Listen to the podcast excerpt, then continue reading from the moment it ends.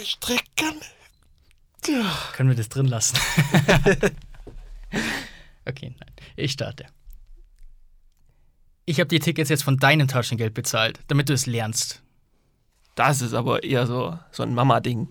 Es ist ein Papa-Ding tatsächlich in, in, der, in der Situation. Äh, und ich habe heute keine, keine Bahnansage dabei in dem klassischen Sinne, sondern Was Persönliches. was Persönliches. also man könnte sagen, eine Bahnsteigansage von Papa an Sohn.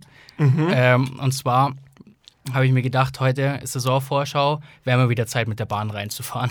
damit, wir, ne, damit wir eine schöne Geschichte haben. Und es hat nicht mal zwei Minuten gedauert. Das ist live. Das ist praktisch Das hast du live. quasi jetzt mitgenommen. Das ist von vor, deiner Reise. das ist vor einer Stunde, ja, vor zwei Stunden passiert. Am, Ach, ach, verreck. am Bahnsteig Bad Tölz. Das heißt, noch bevor ich in irgendeinen Zug eingestiegen bin, habe ich eine Bahngeschichte gefunden. Ach, schade, ich hätte es so süß gefunden, wenn das jetzt irgendwas aus deiner Vergangenheit gewesen wäre. Nee, nee, nee, nee, nee, nee. Es ist live.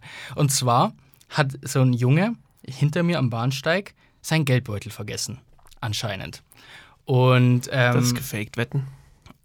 Von mir, Nee, von dem Junge. von dem Jungen. Nein, es ist nicht. Ich glaube, also, weil es war dann nämlich wirklich so, ja, der hat dann, der Papa hat dann die Mama angerufen und die Mama kam dann noch schnell mit dem Auto vorbeigefahren und hat den Geldbeutel vorbeigebracht. Ah, okay. Genau. Und als praktisch Lektion hat sich der Papa dann gedacht, okay, jetzt zahle ich die Tickets mit dem Geldbeutel von meinem Sohn, damit er es lernt. So, jetzt hätte, ich, Boah. jetzt hätte ich gerne mal deine erzieherische Meinung dazu. Also ohne da jetzt wirklich zu wissen, was zu Hause vielleicht abgeht Klar. und vielleicht ist da ist das einfach ein schwer erziehbarer oder so, keine Ahnung. Ja, ja. Aber die Situation für sich finde ich viel zu hart. Alter, also heftig, den oder? Geldbeutel vergessen, das kann ja nur wirklich passieren. Ja, also es, es ging wohl da, es ging wohl um eine Hamburg-Reise. Also sie sind wohl nach Hamburg Das gereist. kostet ja auch noch richtig viel. ja, das weiß ich jetzt nicht so genau. Ich habe keine Ahnung. Also wenn er jetzt wirklich, das wäre natürlich heftig, wenn jetzt wirklich von Bad Tölz nach Hamburg die Tickets bezahlt hätte, dann hat erstens dieser maximal zwölfjährige Junge scheiß viel Taschengeld. ja, heftig. Oder sie haben zum Beispiel nur nach München gekauft, weil sie von da aus dann das Ticket hatten. Aber auch das sind in der heutigen Zeit, ja, irgendwie, keine Ahnung, für zwei Menschen 24 Euro oder so. Also ich habe ja gar keine Ahnung, ja, aber ein Bahnticket von Tölz über München nach Hamburg, ich glaube, da bist du pro Nase bei über 200 Euro, oder? Ja, wahrscheinlich. Ja, ja, insgesamt, oder? Naja, keine Ahnung. Auf jeden Fall viel zu viel Geld für einen maximal zwölfjährigen Menschen. Ja, und das ist wirklich, also du kriegst nicht den Vater des Jahrespreis. Nee, Also wirklich ja, nicht. Allein schon wegen deiner weißen Dreiviertelhose, aber das ist, steht auf einem anderen Platz. Hat ja nur keine Katze gefoltert oder so. Dann wird es aber in unter fünf Minuten schon Zeit fürs erste Uff. Kurz mal angezüngelt, Digga. Jetzt gibt's wirklich einen Shitstorm. Apropos Gewitterwolken. Uff.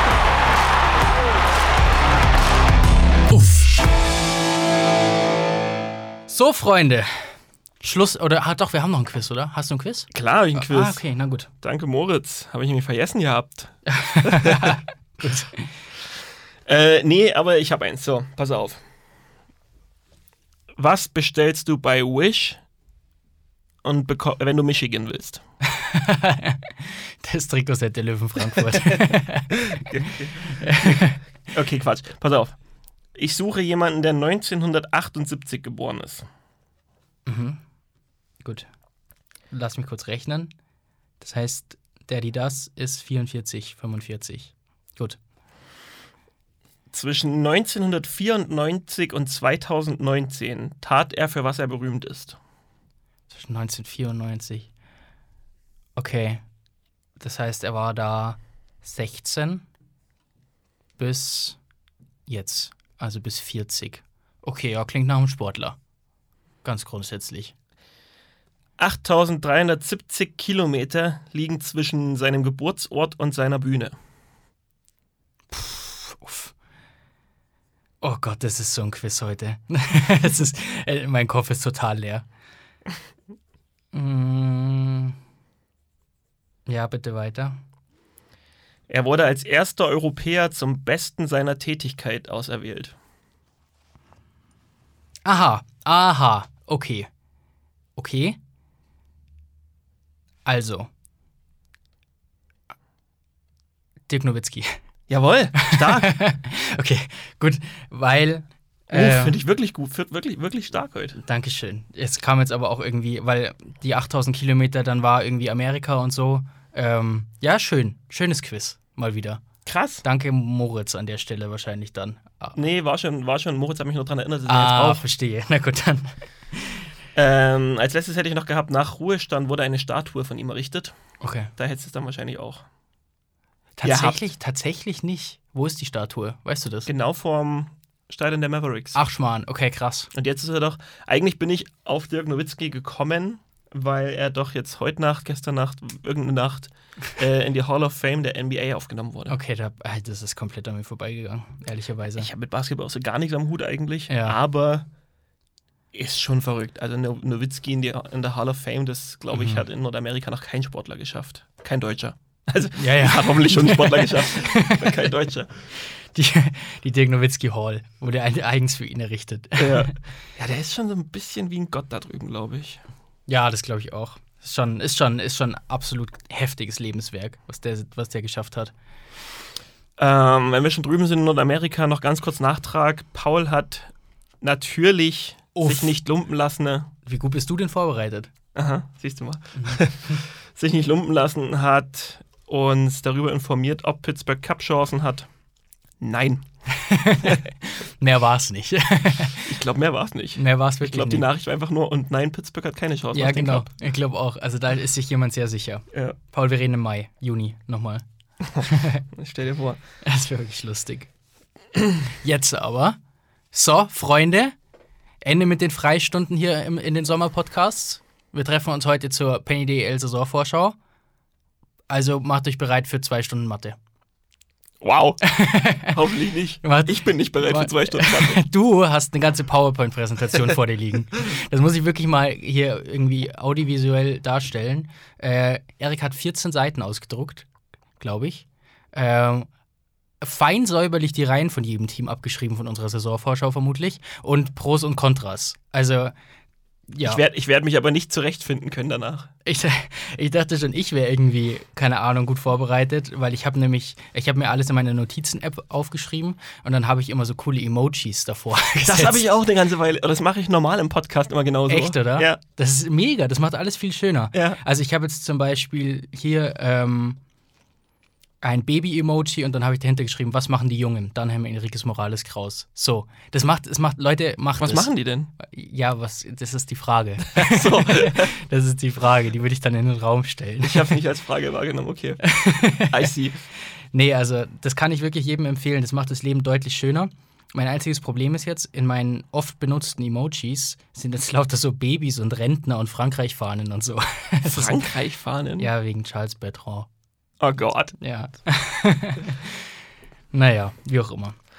Genau, und das ganze Konzept hinter dieser Saisonvorschau heute oder der Aufbau, den können wir vielleicht schon mal ein bisschen droppen. Wir haben uns die Abschlusstabelle der letzten Saison angeschaut und arbeiten uns von unten nach oben. Genau. Und hauen auch gleich raus. Dann braucht ihr nämlich die Spiele auch nicht mehr anschauen, ähm, wo die Teams landen werden. ja, genau. Genau. Ist tatsächlich vielleicht ein wichtiger Punkt, weil wir haben nämlich jetzt am Sonntag unsere Saisonvorschau auf Instagram abgeschlossen. Ähm, und diese Saisonvorschau auf Instagram haben wir ja im Verbund als Eisblock-Team sozusagen erarbeitet.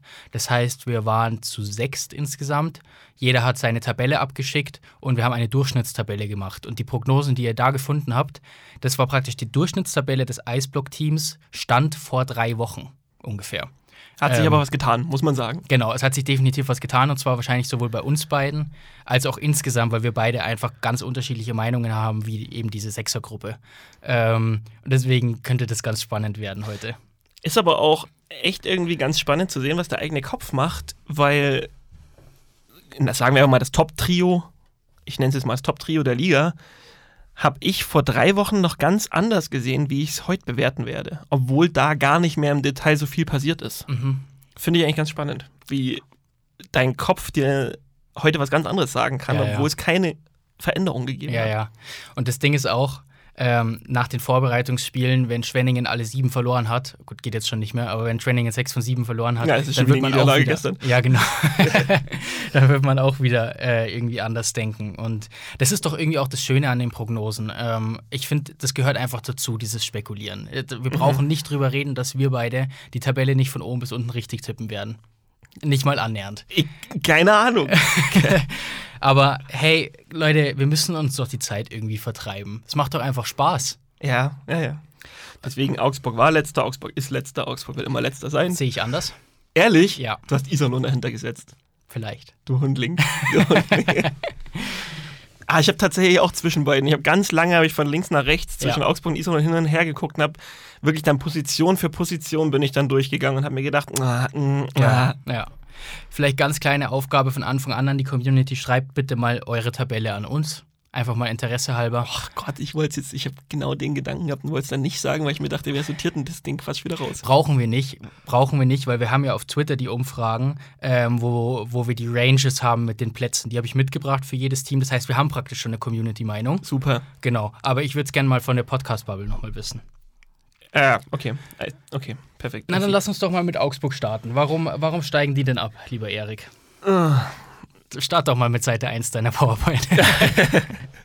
Also, wie Sie oben links sehen können. ja, genau. Nee, ganz grundsätzlich ist einfach, ich glaube, dass bei Augsburg tatsächlich ein großes Problem ist, dass man sich sehr sicher war, dass man in die DL 2 geht. Hm. Ähm, dass Kassel dann so glorreich verschissen hat, sag ich mal. das war irgendwie einfach wirklich nicht mehr absehbar. Und deswegen kann man es Augsburg auch gar nicht so übel nehmen, dass die, die Planungen in Richtung DEL 2 da vielleicht schon relativ weit waren. Mhm. Anders kann ich mir einige Verpflichtungen nicht erklären. Sorry. Sehe ich genauso. Also vielleicht kleine Ergänzung dazu. Der Ligaverbleib stand eben erst am 8. April fest. Das ist schon extrem spät. Und ich habe auch das Gefühl, und ähm, das, das, also das soll jetzt deinen Punkt überhaupt nicht löschen, sondern eher so ein Zusatz sein, ähm, dass man für die DL2 planen musste.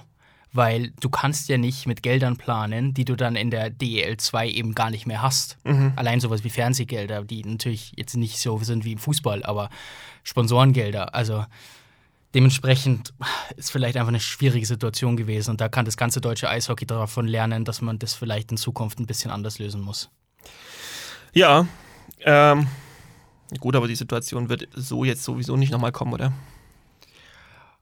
Ähm, ja, wobei doch, passt schon. ich hatte kann, einen Denkfehler. Ja, sie kann wieder kommen. Ich, ich, ich gehe eher so in die Richtung tatsächlich, warum denn nicht DEL Playoffs, äh, Playdowns? Warum muss Fänd denn ich der sowieso letzte, geiler. Ja, warum muss denn der letzte direkt absteigen? Weil dann hast du die Playdowns, die gehen wahrscheinlich genauso lang wie die DL2 Playoffs und alles ist gut. Mhm. Also Trotzdem kann es ja natürlich passieren, dass der Playdown-Verlierer ganz unten dann nicht runtergeht, Ja. weil trotzdem geht ja der, der DL2-Meister dann unter Umständen nicht hoch. ja, Es ist so oder so ein bisschen verzwickt dann einfach. Mhm. Aber ja, vielleicht dann auch einfach wieder so eine Lösung machen, wie, wie wer unten ist, steigt halt ab und ja. man, eine Weile war es doch auch so, zumindest aus der Oberliga in die DEL 2, dass wenn dann nicht der Oberligameister aufsteigen wollte, ist halt der Vizemeister aufgestiegen. Ja, genau. Ja. Ach, dann geh halt so einen Weg. Mhm. Naja, whatever. Ähm, was ich den Augsburgern aber definitiv vorwerfen kann, das ist einige Conti-Verpflichtungen Ja. und vor allem die Tatenlosigkeit im Tor. Also dafür gibt es für mich keine Entschuldigung. Egal, ob da Verträge nicht aufgelöst werden konnten, egal, ob man da finanziell irgendwie beeinträchtigt war.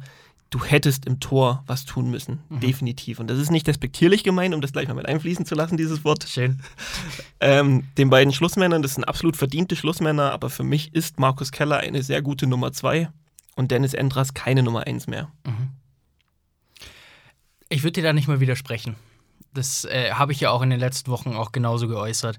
Ähm, für mich ist die Frage Nummer eins, vielleicht findet Endras wieder in die Form, weil zu Saisonbeginn 22, 23 war er ja durchaus ein Rückhalt. Ähm, oder man reagiert sehr schnell. Das ist so ein bisschen die, die Hoffnung, die ich habe aus Augsburger Sicht, wenn ich jetzt meinen Platz 13, auf die ich sie prognostiziert habe, irgendwie argumentieren will.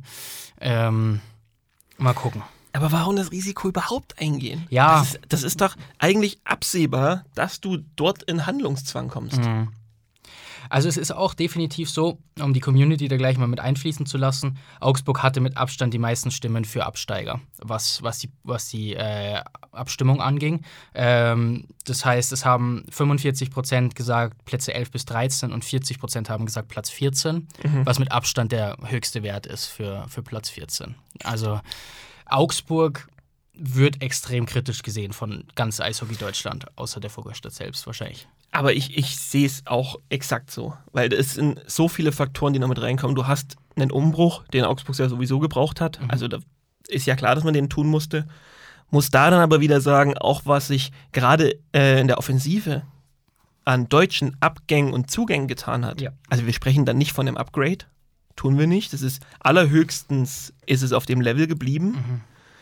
Dann weiß ich nicht, ob Christoph Kreuzer wirklich Abstiegskampf und die ganzen neuen und die ganzen Contis, die teilweise erste Schritte in Deutschland machen. Da muss einfach so viel zusammenspielen und dafür ist es mir einfach viel, viel, viel zu unbreit auf der Brust. zu schwach auf der Brust. Ne? Ja. Sehe ich. Ich sehe auch den deutschen Sturm extrem kritisch, ähm, weil eben auch so Jungs wie Flake und Oblinger vielleicht auch einfach über ihrem Zenit sind und das noch die vermeintlich stärksten deutschen Stürmer sind auf, dem- auf dem Papier. Wobei man bei Flake tatsächlich sagen muss, ich glaube, das war eine DL2-Verpflichtung. Ja, ich glaube auch. Und da wäre er top gewesen. Ja. Das, das ist der schmale Grat. Das ist ja sowieso, das haben wir doch auch, ich glaube, in den ganz frühen Podcast-Folgen mal gesagt, dass Augsburg sich einen verdammt starken DL2-Kader zusammenbaut. Ja. Auch sowas wie Tim Schüle oder Max Renner in der Verteidigung, das ist super für die DL2. Ja. Aber in der DL sind es halt zwei Absteigerverteidiger. Das muss man ja mal so trocken sagen trotzdem. Es sind ja trotzdem Okay, zwei ja. Stützen der Steelers gewesen Ja. und die Steelers sind ja trotzdem abgestiegen. Ist richtig, ja. Ich sehe alle Punkte genauso, die du bisher genannt hast. Jetzt spricht für mich für Augsburg so ein bisschen ähm, und in dem Zuge auch gegen Iserlohn, um das schon mal vorwegzunehmen, auf meinem Papier, dass Augsburg den ältesten Kader hat, im Sinne von äh, ziemlich erfahren. Dass Augsburg jetzt mit Niklas Andersen doch nochmal einen Spieler bekommen hat, der gerade in diesem Klassenerhaltskampf, wie du ihn auch genannt hast, ähm, schon nochmal helfen kann. Und ich habe mir die zwei Finnen nochmal genauer angeschaut. Und es ist immer so eine Sache mit Finnen und das erste Jahr in Deutschland und so. Das haben wir auch schon mehrfach besprochen. Aber die Qualität hätten sie. Dass sie, dass sie da wirklich in der Paradereihe performen können. Und ähm, ich glaube einfach, dass Augsburg auch Verletzungen sehr gut abfedern kann, weil sie einen ziemlich breiten Kader haben. Ähm, kann nicht, nicht qualitativ hochwertig, äh, nicht in der Spitze, aber einen ziemlich breiten Kader. Und dieses, dieses ganze Argument von mir für Augsburg steht, steht so ein bisschen unter dem, unter dem, ähm, unter dem Hauptwort Zusammenhalt und so ein bisschen unter diesem, unter diesem Satz, den man immer mal sagt, wir haben keine Chance, also nutzen wir sie einfach. So. Das ist so ein bisschen die, die Hoffnung, die ich aus Augsburger Sicht hätte. Ja, sehe ich natürlich schon. Macht, macht auch vollkommen Sinn, was du da sagst, aber ich sehe das finnische Duo, was du da eben ansprichst, eben sehr, sehr kritisch. Ja. Und ich sehe auch ein Stück weit kritisch. Wobei ich, ich sehe es positiv und negativ, dass man in Augsburg einfach die AEV-Gesichter so ein bisschen verloren hat jetzt. Also Mhm. allein in der Verteidigung sind 22 Jahre Augsburg gegangen. Okay. Und das nur über die Spieler Rogel, Bergmann, Hase und Lemp. Mhm. Das ist, es ist schwierig. Das ist einfach, da muss sich wirklich so viel finden. Die müssen sich, ganz blöd gesagt, wie bei einem schlechten Date, wieder alle kennenlernen jetzt erstmal. und dann dieser Druck und ja, also für mich ist die 14, ich bleibe dabei. Dann bin ich aber sehr gespannt. Ist ja auch die, die definitiv, wie sagt man, wahrscheinlich erwachsenere Entscheidung von dir, die auf 14 zu setzen, weil das ist. Erwachsene. Ja, im Sinne von einfach die logischere, weil äh, auf dem Papier ist es wahrscheinlich der schlechteste Kader der Liga. Ähm, und da, da ist sich ja Eishockey Deutschland soweit auch einig. Aber genau das macht es auch irgendwie spannend, weil du, du hattest letztes Jahr schon auch mit Bietigheim einen, wo du gesagt hast, ja, wenn es normal läuft, dann sind die schon auch letzter gell? Ja. und auch als letzter gesetzt. Ähm, und dann kam es auch wirklich so. Und ähm, es wäre einfach schön, wenn wir dieses Jahr ein bisschen mehr Spannung in den Abstiegskampf reinbekommen. Fände ich gut. Dann erleuchte mich doch mal, wie genau Iserlohn es hinter Augsburg schaffen will. Ja, also grundsätzlich. Die, die Iserlohn Roosters haben, finde ich, das, das grundsätzliche Problem, dass. Boah, wie drücke ich das halbwegs nett aus? Dass die sportliche Führung nicht die besten Entscheidungen getroffen hat in den letzten Jahren. Ähm, und das ist jetzt, das ist genau das Ding, warum ich mir denke, warum soll es jetzt besser werden auf einmal? Ähm, jetzt hast du dich im Sommer für einen brutalen Umbruch entschieden. Ähm, hast wirklich auch so Leistungsträger und eigentlich auch so Gesichter des Vereins, wenn wir das auch wieder nehmen wollen, was du für Augsburg gesagt hast, sowas wie Foucault, O'Connor, Bailey, ähm, hast du einfach verloren. Äh, zwölf neue, 16 Abgänge habe ich hier stehen. Und das ist eben ein Weg, der ist spannend. Ähm, und der kann funktionieren, aber er kann eben auch massiv in die Hose gehen. Ähm, wenn ich mir dann dazu anschaue, es ist eben das, das jüngste Team der Liga, 24,4 Jahre, finde ich extrem jung, ähm, weil du eben auch auf den Conti-Positionen relative Youngster geholt hast.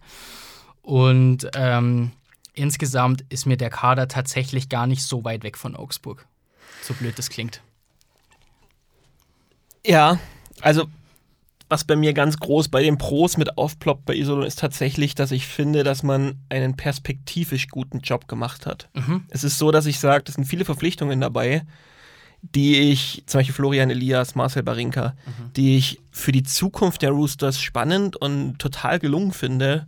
Aber die, das sind einfach keine Soforthilfen. Ja. Also das ist nichts, was dir heute in einem knallharten, nackten Abstiegskampf irgendwie die, die Hose oben hält. Ja. Ähm, deswegen sehe ich das schon, was du da sagst, aber ich glaube, dass, dass Iserlohn auch so ein paar Missverständnisse und Fehler erkannt hat, Mhm. diese vor die Tür gesetzt hat. Und es ist ein bisschen das, was wir bei Dresden der DL 2 immer sagen. Es wurde, glaube ich, ein Stück weit darauf verzichtet, da jetzt irgendwas Namhaftes nachzuholen, sondern eher vielleicht so eine, so eine Mannschaft zusammenzubauen. ja. Und da, glaube ich, könnte es ganz gesund sein, auch relativ jung zu sein. Mhm. Hundertprozentig und vor allen Dingen der perspektivische Grund äh, oder die, die perspektivische Verpflichtungen, die finde, die sehe ich ganz genau genauso.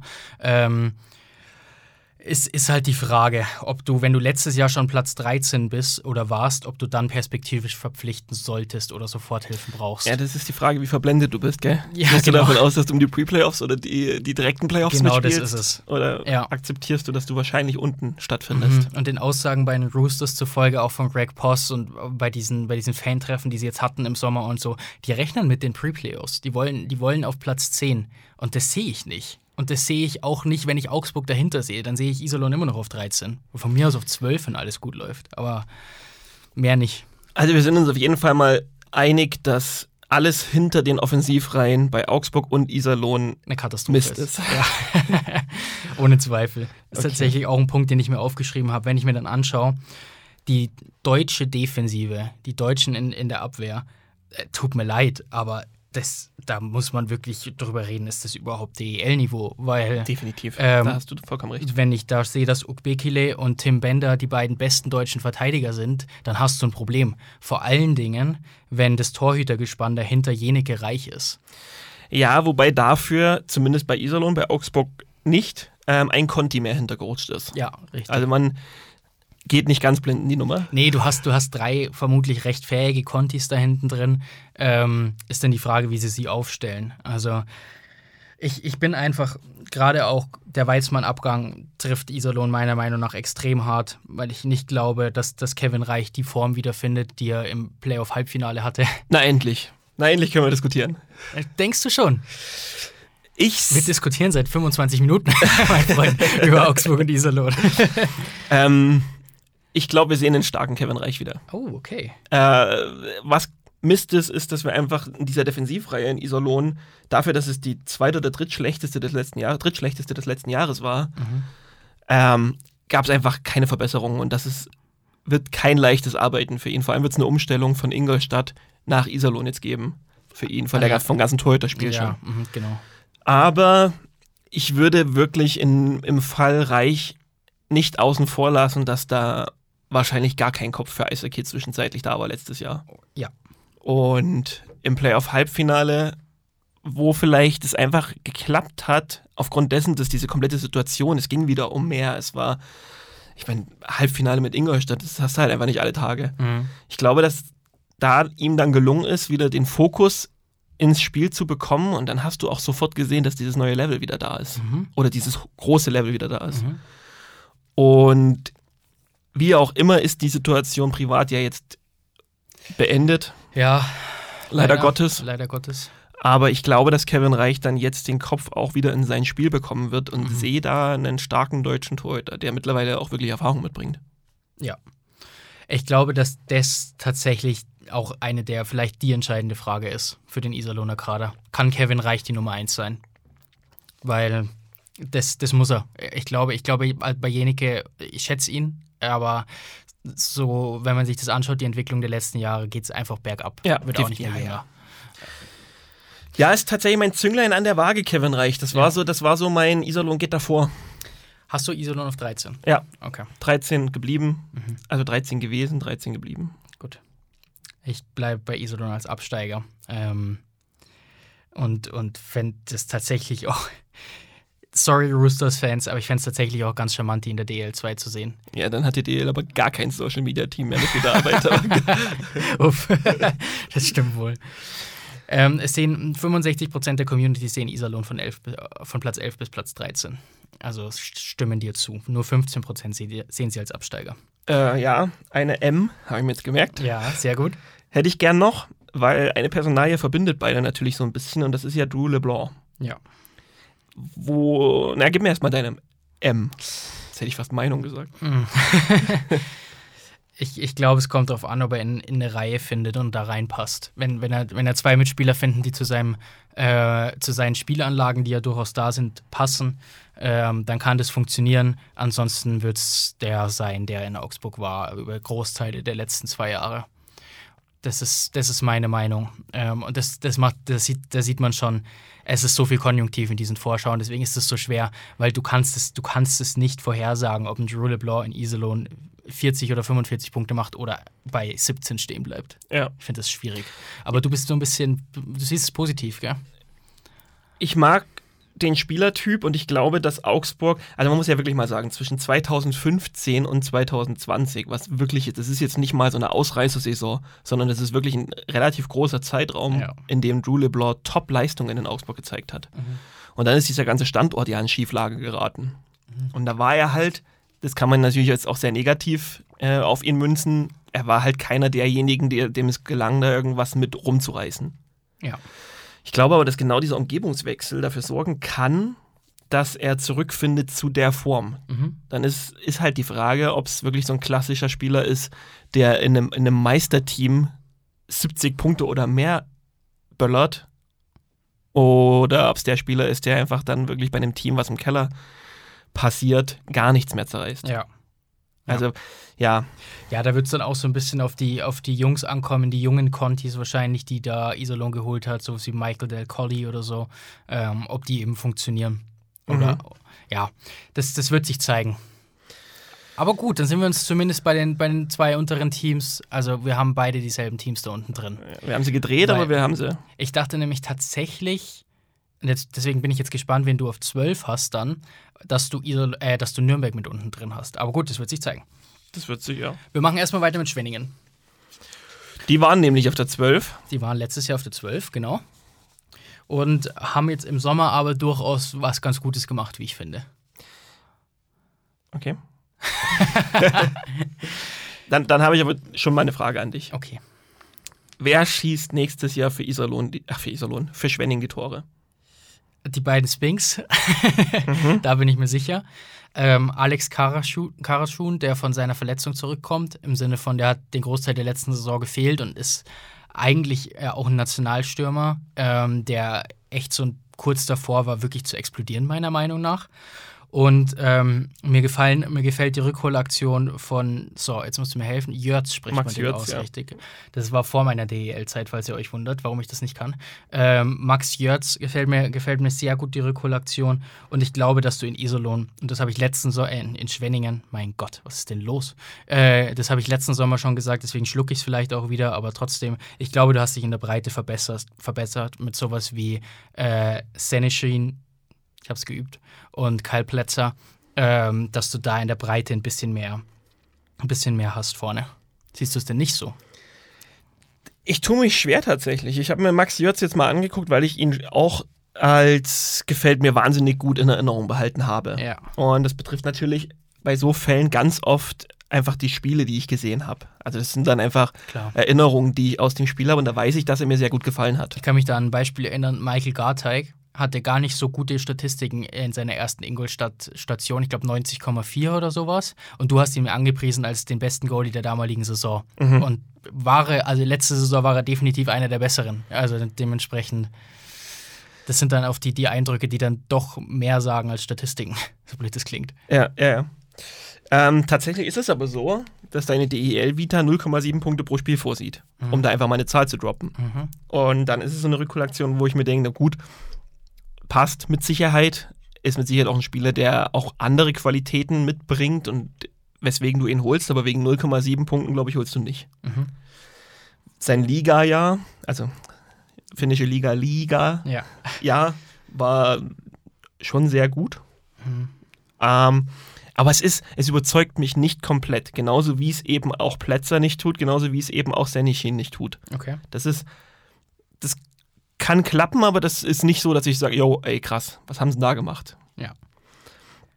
Und deswegen weiß ich nicht, weil, Inge, äh, weil Schwenning fürs Tore schießen ja eh nicht ganz so berühmt ist.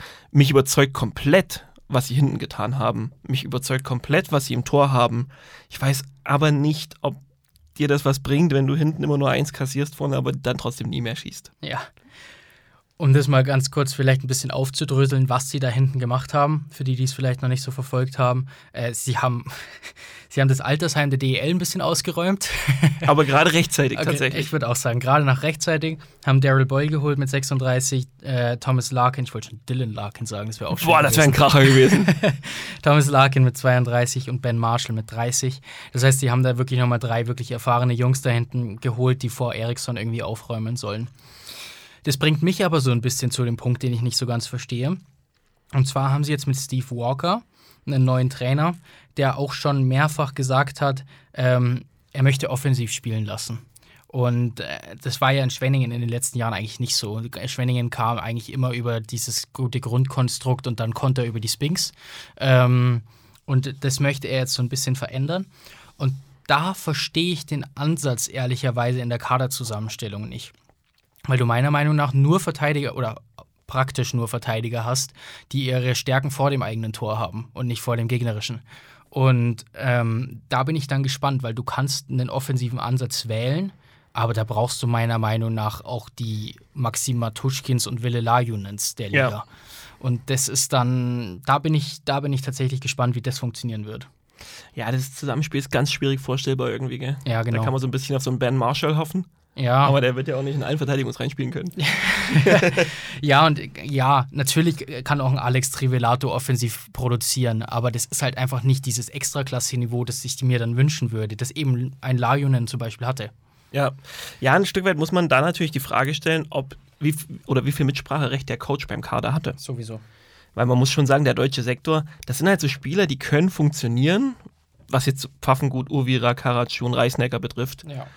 Aber das ist halt auch höchstens in Ordnung im, im Ligenvergleich.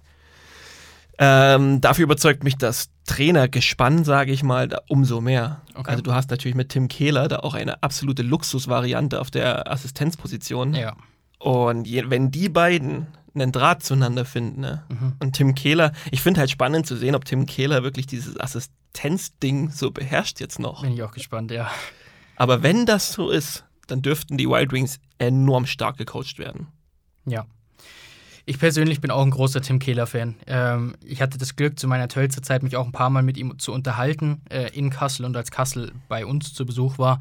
Ähm, er ist ein extrem freundlicher, ein extrem offener Mensch, der, glaube ich, eine Mannschaft schon gut führen kann und vor allen Dingen in der Co-Trainerrolle, wo er vielleicht so ein bisschen Everybody's Darling sein kann und nicht dieser, dieser Trainer, der, dieser Cheftrainer, der auch mal wirklich schwierige Entscheidungen und schwierige Gespräche führen muss, sondern so ein bisschen so der Kumpeltyp sein kann. Ich glaube, dass er da perfekt reinpasst. Ja. Tatsächlich. Ja, ja. Deswegen 100% habe ich mir auch als Top aufgeschrieben, das Trainerduo. Und ich, ich glaube, um das vielleicht abzuschließen aus meiner Sicht des Teams, ich glaube, es wird dauern, diesen neuen Spielansatz zu implementieren ins Team, aber dann kann es klappen. Mhm. Das Problem ist, dass es für mich zu lang dauert, dass es nicht ganz für die Pre-Playoffs reicht. Ich habe sie auf 11. Ähm, aufgrund dessen, wir haben jetzt gar nicht so drüber gesprochen, dass das Tor natürlich Ja. in Schwenningen eine absolute Wand ist, sehe ich auch wieder hinter der Offensivreihe die vielleicht oder eine der besten Abteilungen der Liga. Und deswegen glaube ich, dass du dann vorne über die Spink-Brüder oder wie auch immer, ich habe übrigens einen Schreibfehler drin, einer heißt bei mir Spring. Ty Tyson Spring. Geil. das klingt nach einer MacBook-Autokorrektur.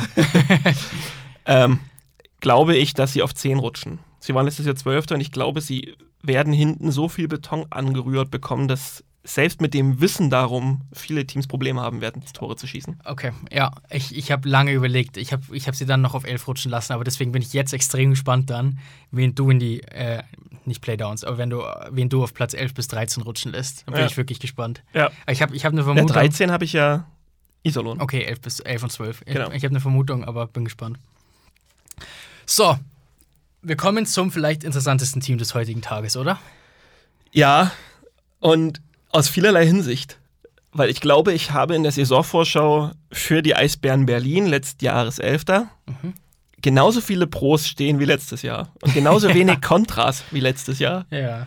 Dementsprechend weiß ich gar nicht, ob das jetzt ein gutes oder schlechtes Zeichen ist. Alter, wirklich, das muss man vielleicht da den, den Fehler auch mal eingestehen, weil nicht nur wir den gemacht haben, aber kann man ja trotzdem mal sagen, wir hatten Berlin beide letztes Jahr auf Platz 1 Ja, in der Saisonvorschau.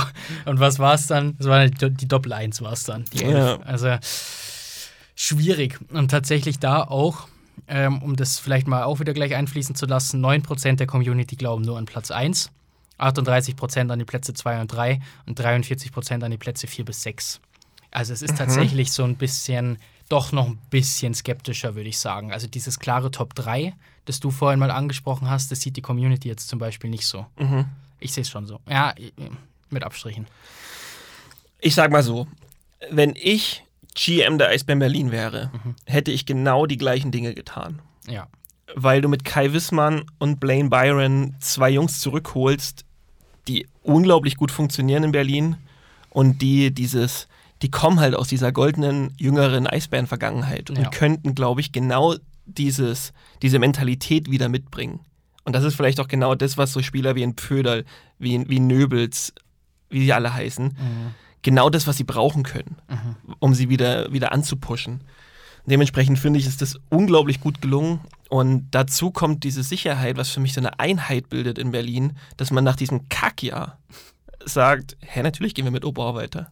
Ja, Warum zur Hölle sollten wir einen neuen Trainer holen? ja.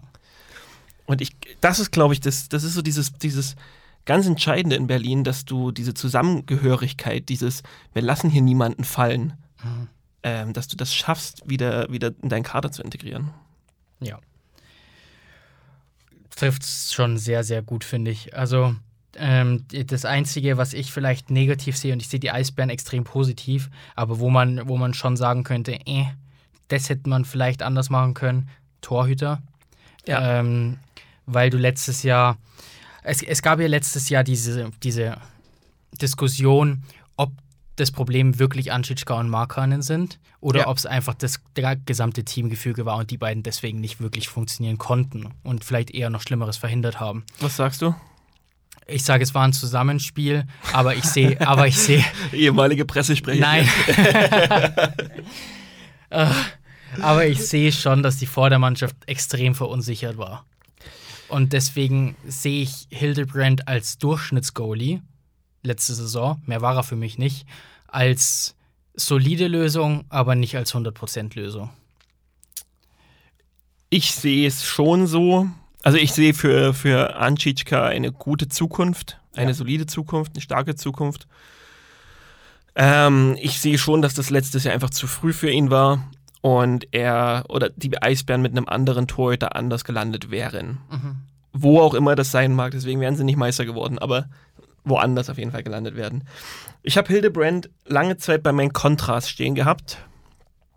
Hab mich dann noch mal so ein bisschen, also das ist wieder so ein Ding, ich habe mir den halt oft angeguckt und mir da gedacht, jo, wir reden halt von einem Torhüter, der jetzt wirklich nicht so groß ist.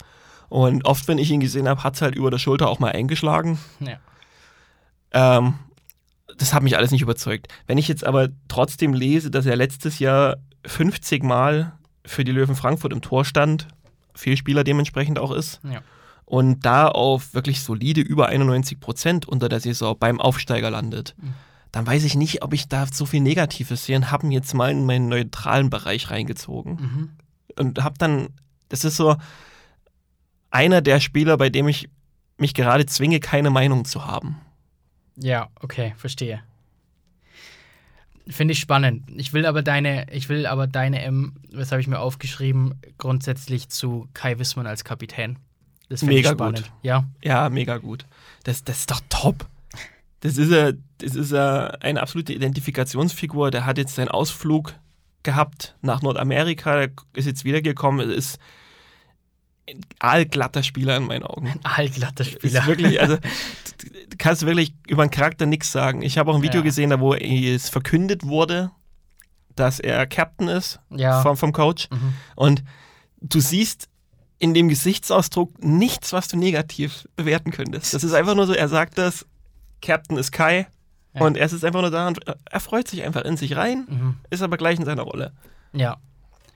Ich, ich finde es super. Ja, ganz ehrlich, ich fand's komisch, als ich es gesehen habe, das Video. Ich war, ich war echt so kurz so ein bisschen schockiert. Weil Obar Flipflops trägt. Weil, äh, weil ich nicht davon ausgegangen bin. Und dann habe ich mir aber den Kader angeschaut von den Eisbären Berlin und habe mir gedacht, ja gut, wer eigentlich sonst, gell? Das, also es tut mir leid und es ist nichts gegen Marcel Nöbels beispielsweise, aber Marcel Nöbels ist für mich kein Kapitän.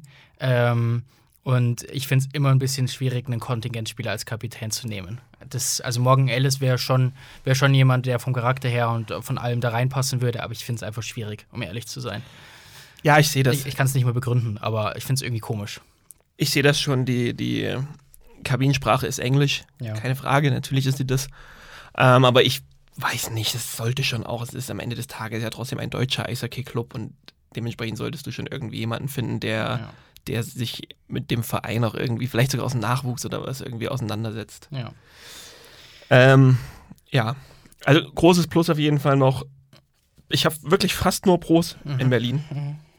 Wir sprechen, weil wir schon über die Condis geredet haben, absolut nordamerikanisch geprägt. Ja. Bin ich immer ein großer Fan von, wenn man nicht zwei Schweden, einen Ungar, vier Franzosen und drei Kanadier hat.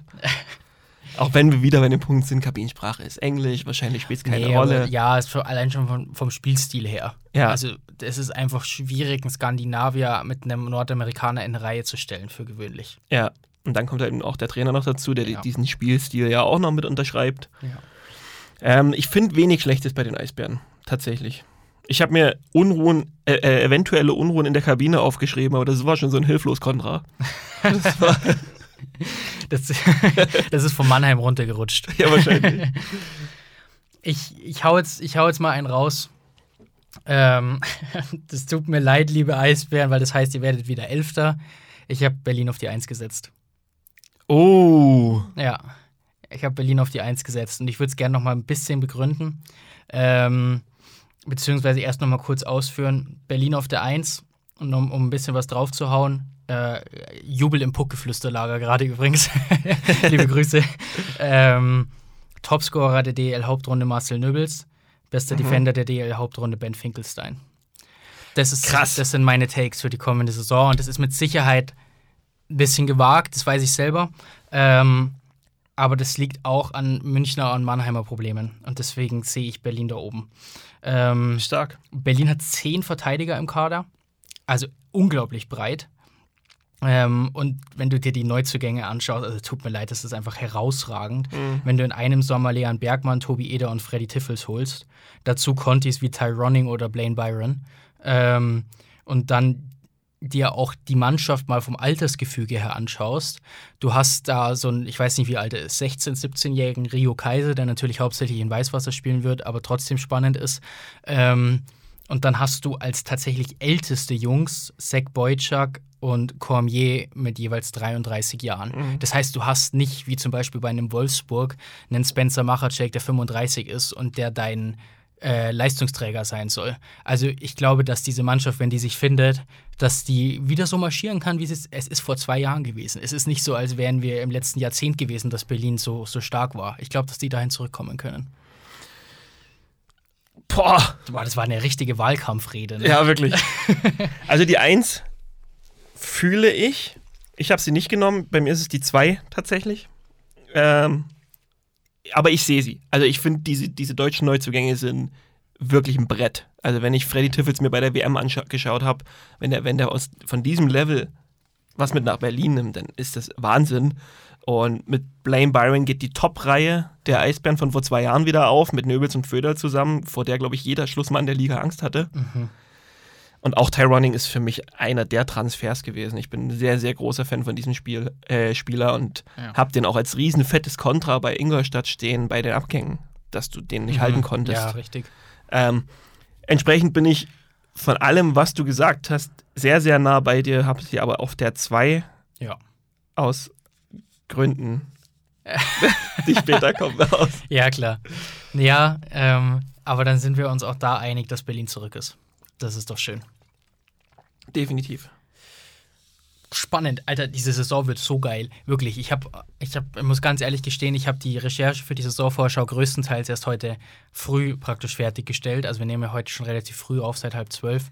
Ähm, und saß aber heute Morgen nochmal am Schreibtisch und hatte einen halben Nervenzusammenbruch, weil ich es so schwer fand, diese Tabelle zu sortieren. Es ist unglaublich. Also ja, ja. ja. gerade so dieses Mittelfeld, nenne ich es mal, ähm, hart, extrem hart. Und da kommt jetzt der nächste Verein auch noch mit rein, das ist Frankfurt, ähm, der dann eben spannend wird. Zwischenfrage. Gerne. Nur mal, um zu wissen, wo wir denn leben und was hier abgeht. Wo sind wir denn zeitlich? Wir haben jetzt vier Clubs gehabt, es kommen noch mal ein paar. Wir sind bei 45 Minuten. Oh, what? ja, Wow, das okay. heißt, wir haben so 10 Minuten, ja, nee, wir haben jetzt bei 10 Minuten angefangen mit den Teams. 35 Sagen wir Minuten. So für- 7 Minuten pro Team oder so. Es sind noch Nicht 70 ganz. Minuten quasi dann. Ja, aber es ist nicht dramatisch. Es ist nicht dramatisch, dann kommen wir bei der 2-Stunden-Marke raus. Na gut. Wir können ja ein bisschen, äh, keine Ahnung, es gibt so ein paar Teams so. Es, es gibt so ein gibt- paar Teams, die interessiert keinen. Ein paar, ein paar Skip-Teams. Ja, genau, die interessieren doch keinen, Leute. Frankfurt interessiert mich auf jeden Fall sehr. Äh, Mich auch, brutal. Sie waren letztes Jahr Zehnter. Sie waren letztes Jahr Zehnter und letztes Jahr Aufsteiger. eins der wenigen Teams, die wir jetzt auch schon gesehen haben. Richtig. Ähm, sehr überzeugend. Klar gegen DL2-Club gespielt. Mhm. Trotzdem sehr überzeugender Auftritt. Vor allem kann man die Frage stellen, ob da schon Gas rausgenommen wurde nach einem sehr fulminanten Start. Absolut.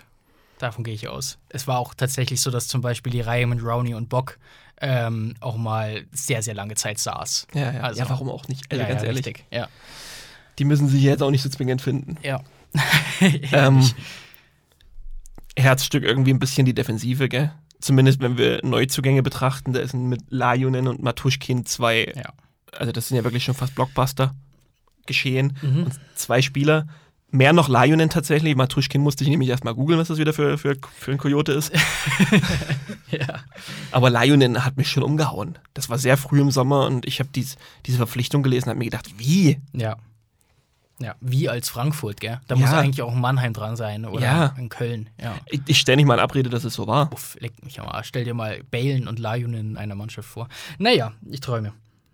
Ich wollte dich nicht unterbrechen. Ja, passt, hätte aber gepasst. Ähm, sehr überzeugende Verteidigung dementsprechend, aber auch eine fast neue Verteidigung. Mhm. Also wir haben da sechs Neuzugänge. Mhm. Dahinter sind zwei neue Goalies. Da ist schon was passiert. Ja, ohne Zweifel. Ich sehe auch, ich sehe die Verteidigung auch auf den Conti-Positionen extrem stark. Ich habe ein Problem mit dem deutschen Sektor bei den Löwen in der Verteidigung, weil Simon Knipp, Mike Schmitz und äh, Lua Nihus, der glaube ich 17 oder 18 Jahre alt ist, den würde ich jetzt noch so ein bisschen rausnehmen. Aber ich glaube nicht, dass Simon Knipp und Mike Schmitz als Stammspieler, die sie werden werden vermutlich, ähm, genug sind. Grundsätzlich für den ganz großen Wurf. Ich sehe Frankfurt trotzdem positiv, um das vorne wegzustellen. Aber jetzt nicht gut genug für die Top 6 beispielsweise bei mir. Ja, also Top 6 sehe ich sie natürlich auch nicht. Ja. Ähm, was man natürlich äh, zu dem deutschen Sektor der Verteidigung der Löwen Frankfurt sagen muss, ist, wir reden mit von vier Contis in Ja. der Verteidigung. Was aber auch ein großer, großes Kontra bei mir ist, weil mit dem neuen Goalie, ich sage jetzt, ich nenne ihn mal Canetta, Mhm. Ähm, reden wir von fünf Contis im defensiven Bereich. Ja, das ist heftig. Das ist, das ist mir zu viel, muss ich ganz ehrlich sagen. Auch wenn sich das nicht so schlecht liest. Und ich muss auch ehrlich sagen, ich weiß nicht, warum man für Hildebrand nicht versucht hat, eine deutsche Lösung zu finden, wenn doch offens äh, offensichtlich Geld da war. Mhm. Canetta ist ja relativ zeitig vorgestellt worden. Ne? Mhm. Da hätte man doch noch was Deutsches tun können. Mhm. Vermutlich, ja. Ähm, was, ich, was ich stark finde im Tor ist die Verpflichtung von Marvin Küpper. Und deswegen sehe ich das Torhüter-Duo auch trotzdem als verstärkt an, ohne dass ich Canetta je spielen hätte sehen. Mhm. Weil, ich nicht, äh, weil ich mir nicht vorstellen kann, dass Canetta so viel schlechter ist als Hildebrand ähm, weil im Gegenzug oder anders. Ich glaube nicht, dass Canetta so viel schlechter ist als Hildebrand, weil Küpper ist so viel besser als Flott Kutzes. so muss ich sagen. Und wenn du es dann im Duo betrachtest, ähm, ist das, ist das verstärkt worden, weil Marvin Küpper ist für mich vielleicht äh, auf jeden Fall ein Top-3-Backup in der Penny DL. Das ist wahnsinnig stark, was der seit Jahren zeigt. Ich würde es dir gern entkräften, Ja. weil Hildebrand mit 50 Spielen halt ein Vielspieler war. Und am Ende des Tages steht nur einer hinten drin. Ja, Also das Duo ist verstärkt, da bin ich natürlich komplett bei dir, aber Ja. ich weiß nicht, ob es am Ende auf dem Eis ankommt. Mhm. Ja, ich weiß es nicht. Ich habe den Canetta natürlich auch noch nicht gesehen. Für mich ist es ein 1 zu 1 Hildebrand-Ersatz. Ja. Es ist, als hätte man dem Torhüter einfach ein anderes Trikot heute angezogen. Okay. Hoffentlich ist er ein bisschen größer. ja, hoffentlich. Dementsprechend ist es einfach nur so, dass ich sage, ich weiß nicht, warum man den Conti reingestellt hat. Siehst du denn ein Zweitsaison-Syndrom beim letztjährigen Aufsteiger? So nach dem Motto, das zweite Jahr ist immer das Schwerste. Ich sehe das ehrlich gesagt nie, Ja. aber es passiert komischerweise immer. ja. Es ist schwierig, ja, logisch. Irgendwie hat das jeder und das ist auch irgendwie so ein bisschen sportartenunabhängig, habe ich das Gefühl. Ja. Ähm, ich weiß auch nicht, woran es liegt, aber klar, ist, vielleicht ist es wirklich einfach so, so einfach, dass man sagt, als Aufsteiger wirst du wahrscheinlich vielleicht einfach oft nicht so ernst genommen. Mhm. Und wenn du dann aber eine solide Saison gespielt hast und ins zweite Jahr gehst, vielleicht sogar ein bisschen über den Erwartungen am Ende gelandet bist, ist es vielleicht einfach so, dass dich die Teams ernster nehmen und dann hast du diese Ausreißersiege vielleicht einfach nicht mehr. Ja. Diese, ups, wir sind, die sind ja doch nicht so schlecht. Ich sehe es, äh, ich sehe das Aufsteigersyndrom in der zweiten Saison, es lässt sich ja kaum entkräften, das gibt es wirklich relativ oft. Aber bei einem Standort wie Frankfurt, der einfach seit Jahren ähm, auf die Penny DL hingearbeitet hat und auch die finanziellen ähm, Voraussetzungen hat, da, da definitiv nicht in den Abstiegskampf reingetragen zu werden, ähm, da sehe ich dieses Argument einfach nicht. Nee. Und deswegen, ich, ich finde, dass Frankfurt sich offensiv auch in der Breite verstärkt hat mit sowas wie Cam Brace und Cody Kunig. Ähm, ich finde, dass Cramarossa perfekt reinpasst in die Reihe Bock Rowney. Der gibt den beiden nochmal mehr, mehr Möglichkeiten, ähm, weil er wirklich da die Arbeiterrolle so ein bisschen übernehmen kann. Ähm, und wir dürfen jetzt auch mal nicht vergessen, dass Dominik Bock geblieben ist. Und ähm, tut mir leid, er war letztes Jahr 22 und hat 49 Punkte in 43 Spielen gemacht. Also der wird besser werden, nochmal. Und das ist einfach so viel Firepower da vorne. Ich glaube, Frankfurt wird extrem attraktiv zum Anschauen sein, weil auch Matti Tilika ihnen wirklich dafür bekannt ist, schönes Eishockey spielen zu lassen. Ja, bin ich komplett bei dir. Ich finde es auch beeindruckend, dass Dominik Bock sich dafür entschlossen hat, in Frankfurt zu bleiben. Ja. Aber es zeigt vielleicht auch, dass er an diese ganze Sache mit Frankfurt glaubt und vielleicht dann einfach der deutsche Spieler sein will, der irgendwann bei einem Frankfurt in, in so einem Top-Quartett dabei sein will. Ja. 14 oder mehr neue Spieler, ist das eine Chance oder ist das ein Risiko? Eigentlich musst, eigentlich musst du, ähm, wenn du es wirklich auf den Standort Frankfurt nimmst, musst du es eigentlich als Risiko betiteln, finde ich. Ja. Weil die Saison letztes Jahr hat ja funktioniert, ganz grundsätzlich. Ja, ja, definitiv. Wir reden ja vom am Ende 10, also ja. überraschenden zehnten Platz. Ja. Ich, es ist ein Risiko, aber ich glaube, dass die Mannschaft sich trotzdem verstärkt hat, gerade im Sturm. Ähm, und deswegen, um, um mein, mein, meine Prognose vielleicht mal reinzubringen, Frankfurt letztes Jahr Zehnter, nächstes Jahr Achter. Frankfurt letztes Jahr 10., nächstes Jahr 9. Es geht einen hoch für mich, mehr aber auch nicht. Ja, verstehe ich auch. Das ist für mich sinnvoll. Jetzt hat mich gerade der Kf ein Kfz-Sachverständiger angerufen. Wow, okay. Den, äh, hast du rangehen? schon mal? Nee. hast du schon mal irgendwie, wahrscheinlich, ne? Ähm, irgendwie einen Schaden am Auto gehabt und hast da so einen Sachverständigen beauftragen müssen und so? Ähm, ja und nein. Also klar, nach 13 Jahren fahre ich ja jetzt schon Auto. Ja, ja. Klar ist da mal was passiert, aber das lief meistens einfach über einen Verkehrsanwalt oder dann Versicherung eben. Okay. Also ich persönlich habe das jetzt nicht gemacht. Ja. Es war bei uns war es jetzt nötig, weil uns sich jemand ans Auto gefahren ist.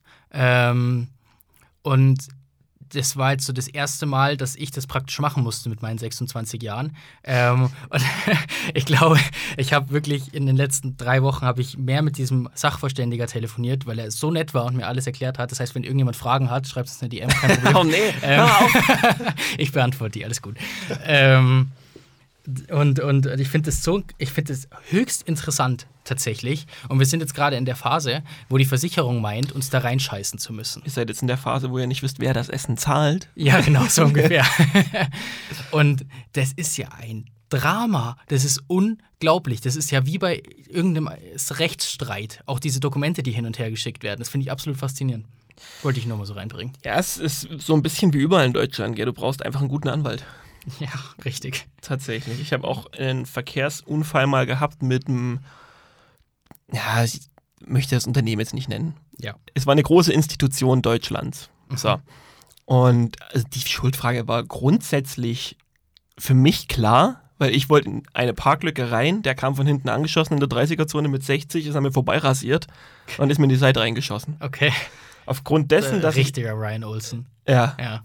aufgrund dessen, dass ich aber äh, links abgebogen bin in die Parklücke rein, hätte ich da mit dreifacher Schulterblick Quatsch mich weg Ja. Mist ähm, wahrscheinlich Schuld bekommen. Mhm. Und darauf hat dieses Unternehmen natürlich auch gepocht. Mhm. Und dann war es tatsächlich so, dass ich dann über meinen Anwalt dann ein Schreiben aufgesetzt habe, aufsetzen lassen habe. Und obwohl ich dann von der Rechtslage her eigentlich die Schuld hätte mitnehmen müssen oder große Teilschuld bekommen hätte, Mhm. bin ich mit Null rausgegangen. Uff, okay. Und das war wieder so ein Moment, wo ich mir gedacht habe, das ist Deutschland. Du musst, Ja. nicht, du musst nicht Recht haben in diesem Land. Ja, richtig. Du musst nur besser vertreten sein als Ja. der Gegenüber. ja, das ist wirklich ein bisschen traurig. das ist, stimmt wohl. Das ist schon, Deutschland ist schon komisch in vielen Bereichen. Ja. Weißt du, was ich vergessen habe bei Frankfurt, was ich eigentlich ganz spannend fand? Ähm, die Prognose der Community. Ähm, Den Michigan Touch. Ja, den auch. Das ist, ist aber tatsächlich so. Erik hat das jetzt nach dem ersten Testspiel äh, oder während dem ersten Testspiel gegen Krefeld reingeschrieben. Durch diese gelben Helme es sieht wirklich aus wie das Trikot oder der Trikotsatz von der University of Michigan. Ja. Das ist so heftig. Nur billig. Nur, ja, und ein bisschen dunkler. Also Michigan hat ja dunkelblau, Frankfurt hat schwarz, aber am Fernsehbildschirm sieht es wirklich ähnlich aus.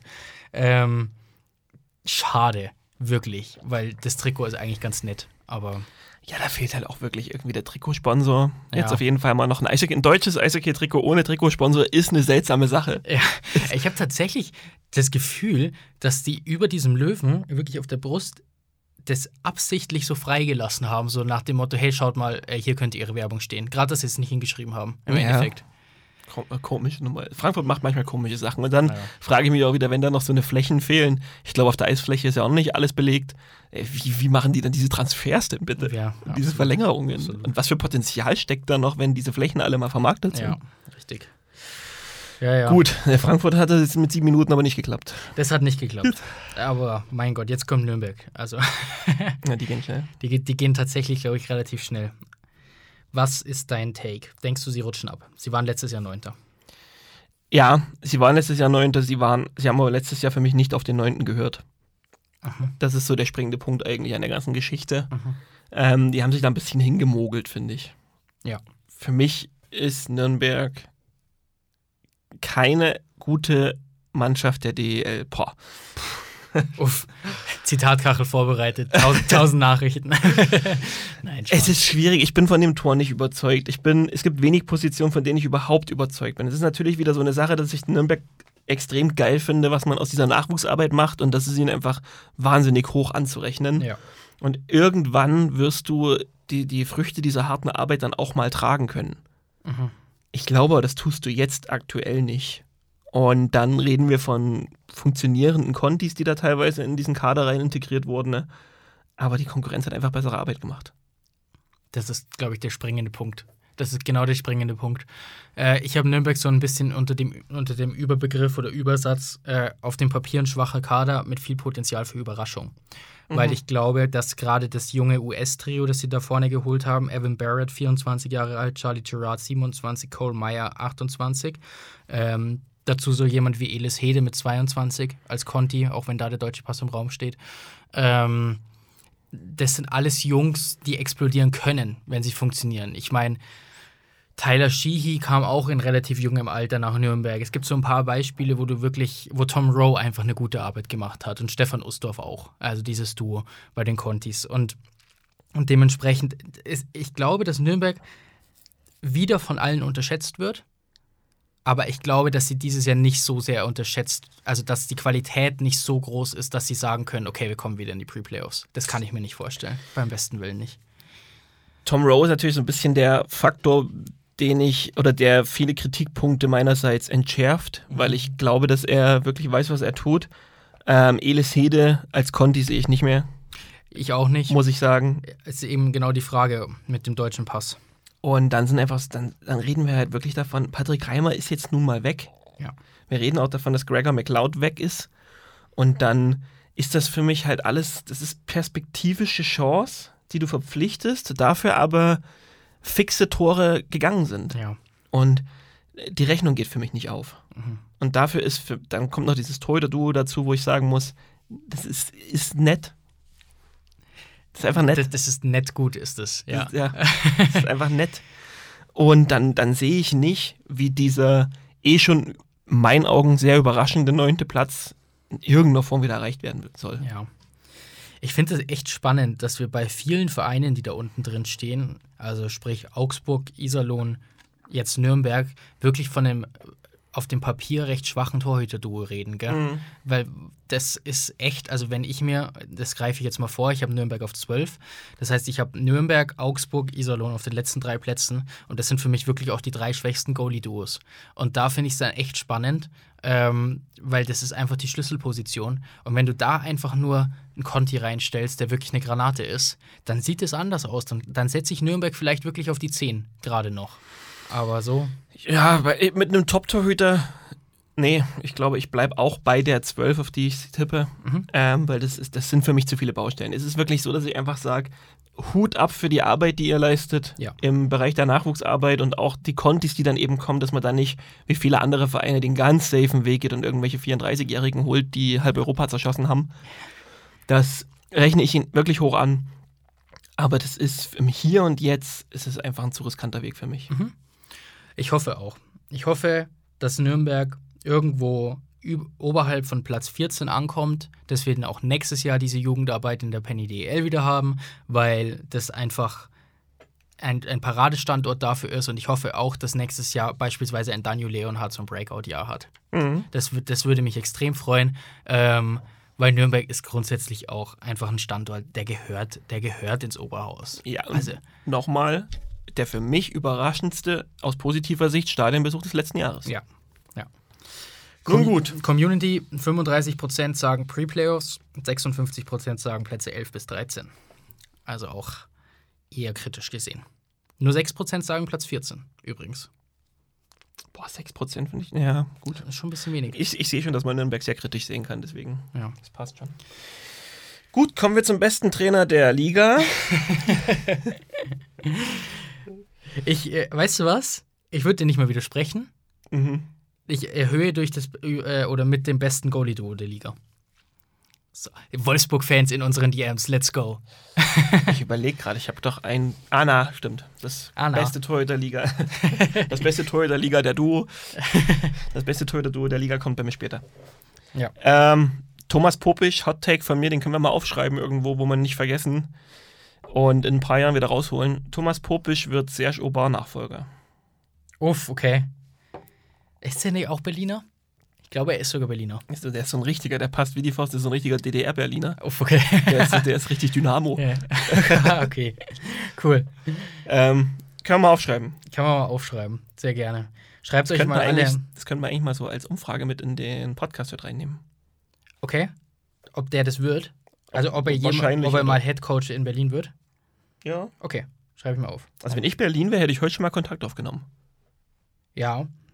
Ähm, Fände ich, fänd ich eine sehr gute Lösung. Haben wir ja auch in München ja schon mal ein bisschen ge, äh, gewünscht, aus Münchner Sicht, dass, dass er dahin kommt. Was sagst du denn zu Fishtown? Ähm, sehr, sehr, sehr geil. Also ich habe, das ist einer der wenigen Clubs, der auf jeder Position in meine Pros gekommen ist. Mhm. Tor, hast du eh schon gesagt, Maxi Franzreb ist für mich einer der am, also der ist absolut unterbewertet. Ja. Jahr für Jahr jetzt schon einer der besten Torhüter der Liga und nie in diesem Atemzug zu erwähnen. Mhm. Klar, jünger, klar, keine Titel geholt, alles irgendwie schon, schon zu erklären. Aber ich finde, wir sollten dieses Jahr definitiv anfangen, ihn in einem Atemzug mit einem Dustin Strahlmeier und einem Matthias Niederberger zu nennen, weil die Werte an einem Standort wie Bremerhaven erzielt er seit Jahren. Ja, ja. Dementsprechend ist das Torhüter-Duo natürlich extrem stark, was ich kritisch sehe, auch wenn es natürlich eine gute Besetzung ist. Ich verstehe nicht, was ein Conti jetzt dahinter soll. Das sehe ich auch nicht. Also null. Ich, ich verstehe ich versteh den Sinn auch nicht. Und das ist die einzig logische Erklärung ist für mich, dass man sich sicher ist, dass Jensen und Vikingstad deutsche Pässe bekommen. Und Auch Scheel. dann ist es immer noch verschenkt. Ja, ja, dann, dann geht man wirklich auf Nummer sicher sicher. Also gut, Leskis war 1920 auch sehr überzeugend. Ich glaube auch Fanliebling so ein bisschen in Bremerhaven, wenn ich das richtig mitbekommen habe. Ähm, deswegen ist es für mich einfach das beste Goalie-Duo der Liga. Franz Repp übrigens hatte ja noch Vertrag diesen Sommer. Bin ich gespannt, was der nächstes Jahr macht.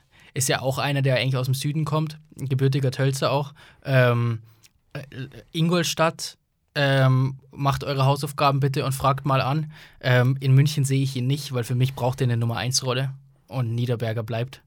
Ähm, Ja, zumindest, wenn er nächstes Jahr Bremerhaven verlassen wird, sehe ich ihn nicht in München. Ja, Wenn er nochmal ein, zwei Jahre ranhängt, könnte schon Niederberger Nachfolger werden. dann, dann wäre es interessant, das stimmt. Aber ich kann mir nicht vorstellen, wenn Franz Repp jetzt nochmal so eine Saison spielt, und ich meine, er ist jetzt auch Nationalspieler, er ist äh, WM-Silbermedaillengewinner, ähm, dass, wenn er nicht von Fischtown die schriftliche Zusage bekommt, dass er äh, in der Saison 24, 25 die Nummer 1 ist und mindestens 40 Spiele macht, wenn er verletzungsfrei bleibt, dass er bleibt. Was für ein Fail auch einfach von Bremerhaven da überhaupt. Also, Ja. das positioniere ich doch auch viel klarer. Da hole ich doch irgendeinen von den Jungen, die hier überall rumgeistern. Ja, Da, wo in Straubing sowieso zu viele hinter Miska sitzen. ja genau, stimmt. Da hole ich halt ja, so stimmt, einen. so ein. Oder ein Marvin Küpper oder sowas. Ja. Wo du wirklich sagst, der macht seit Jahren seinen Job als Backup. Genau das ist es. Das verstehe ich auch nicht. Und ich hoffe, dass das nicht zu Unruhen führt.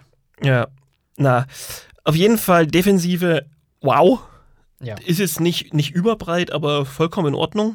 Jetzt kommt auch dem Einvernehmen nach nochmal was dazu. Das ist, ja, nochmal ein Conti. Ja. Und dann muss ich wirklich sagen, Brogieser finde ich extrem stark und überraschend, dass der in Bremerhaven bleibt. Den hätte ich bei vielen anderen Clubs gesehen. ja. Lukas Kelble ist auch so ein Transfer gewesen, wo ich mir die Augen nochmal reiben musste und mir gedacht habe, hä? Wer hat da gepennt alles? Ja. Ja. Grönlund macht vollkommen Sinn. Nico Appendino macht vollkommen Sinn. Also defensiv, aus defensiver Sicht in Verbindung mit dem Tor ist es wirklich herausragend. Ausrufezeichen. Sturm? Ja, Sturm ist, ist schon irgendwie okay. Du hast, mal, hilf mir schnell, Margaret Scheel, Mega Scheel. Ja. Mega Scheel für als Andersen-Ersatz geholt. Das sehe ich eher als Upgrade nochmal. Mhm. Deswegen ist es irgendwie schon okay. Was ich nicht verstehe, sind so ein paar Conti-Verbleibe. Mhm. Zum Beispiel verstehe ich nicht, was ein McKenzie macht. Ja. Ein Christian Weise. Das sind alles Spieler, wo ich sage, hä? Christian Weise ist erst 24 Jahre alt. Ich war extrem schockiert, als ich das gelesen habe. Ja, das schockiert mich tatsächlich auch. 24. Dann kann man über die 26 Punkte ja nochmal reden. Äh, Ja. Auch Markus Wikingstad. Das sind, das sind Potenziale, die man in Bremerhaven ein bisschen liegen lässt, in meinen Augen. Mhm. Ich glaube, dass Bremerhaven diese Saison ernst macht. Ich glaube, dass die, und das finde ich extrem spannend und auch riskant, aber attraktiv. Jetzt haben wir alle Adjektive, die ich so habe in meinem, in meinem Wortschatz einmal gesagt. Ähm, da, ich glaube, dass sie nächstes Jahr wirklich den Push machen wollen Richtung Halbfinale, vielleicht sogar Richtung ganz großer Kuh. Das merkt man jetzt auch nochmal daran, dass eben die deutschen Pässe da noch reinflattern sollen und noch ein Conti-Verteidiger zu dieser ohnehin schon brachial, abartig guten Verteidigung dazukommen soll.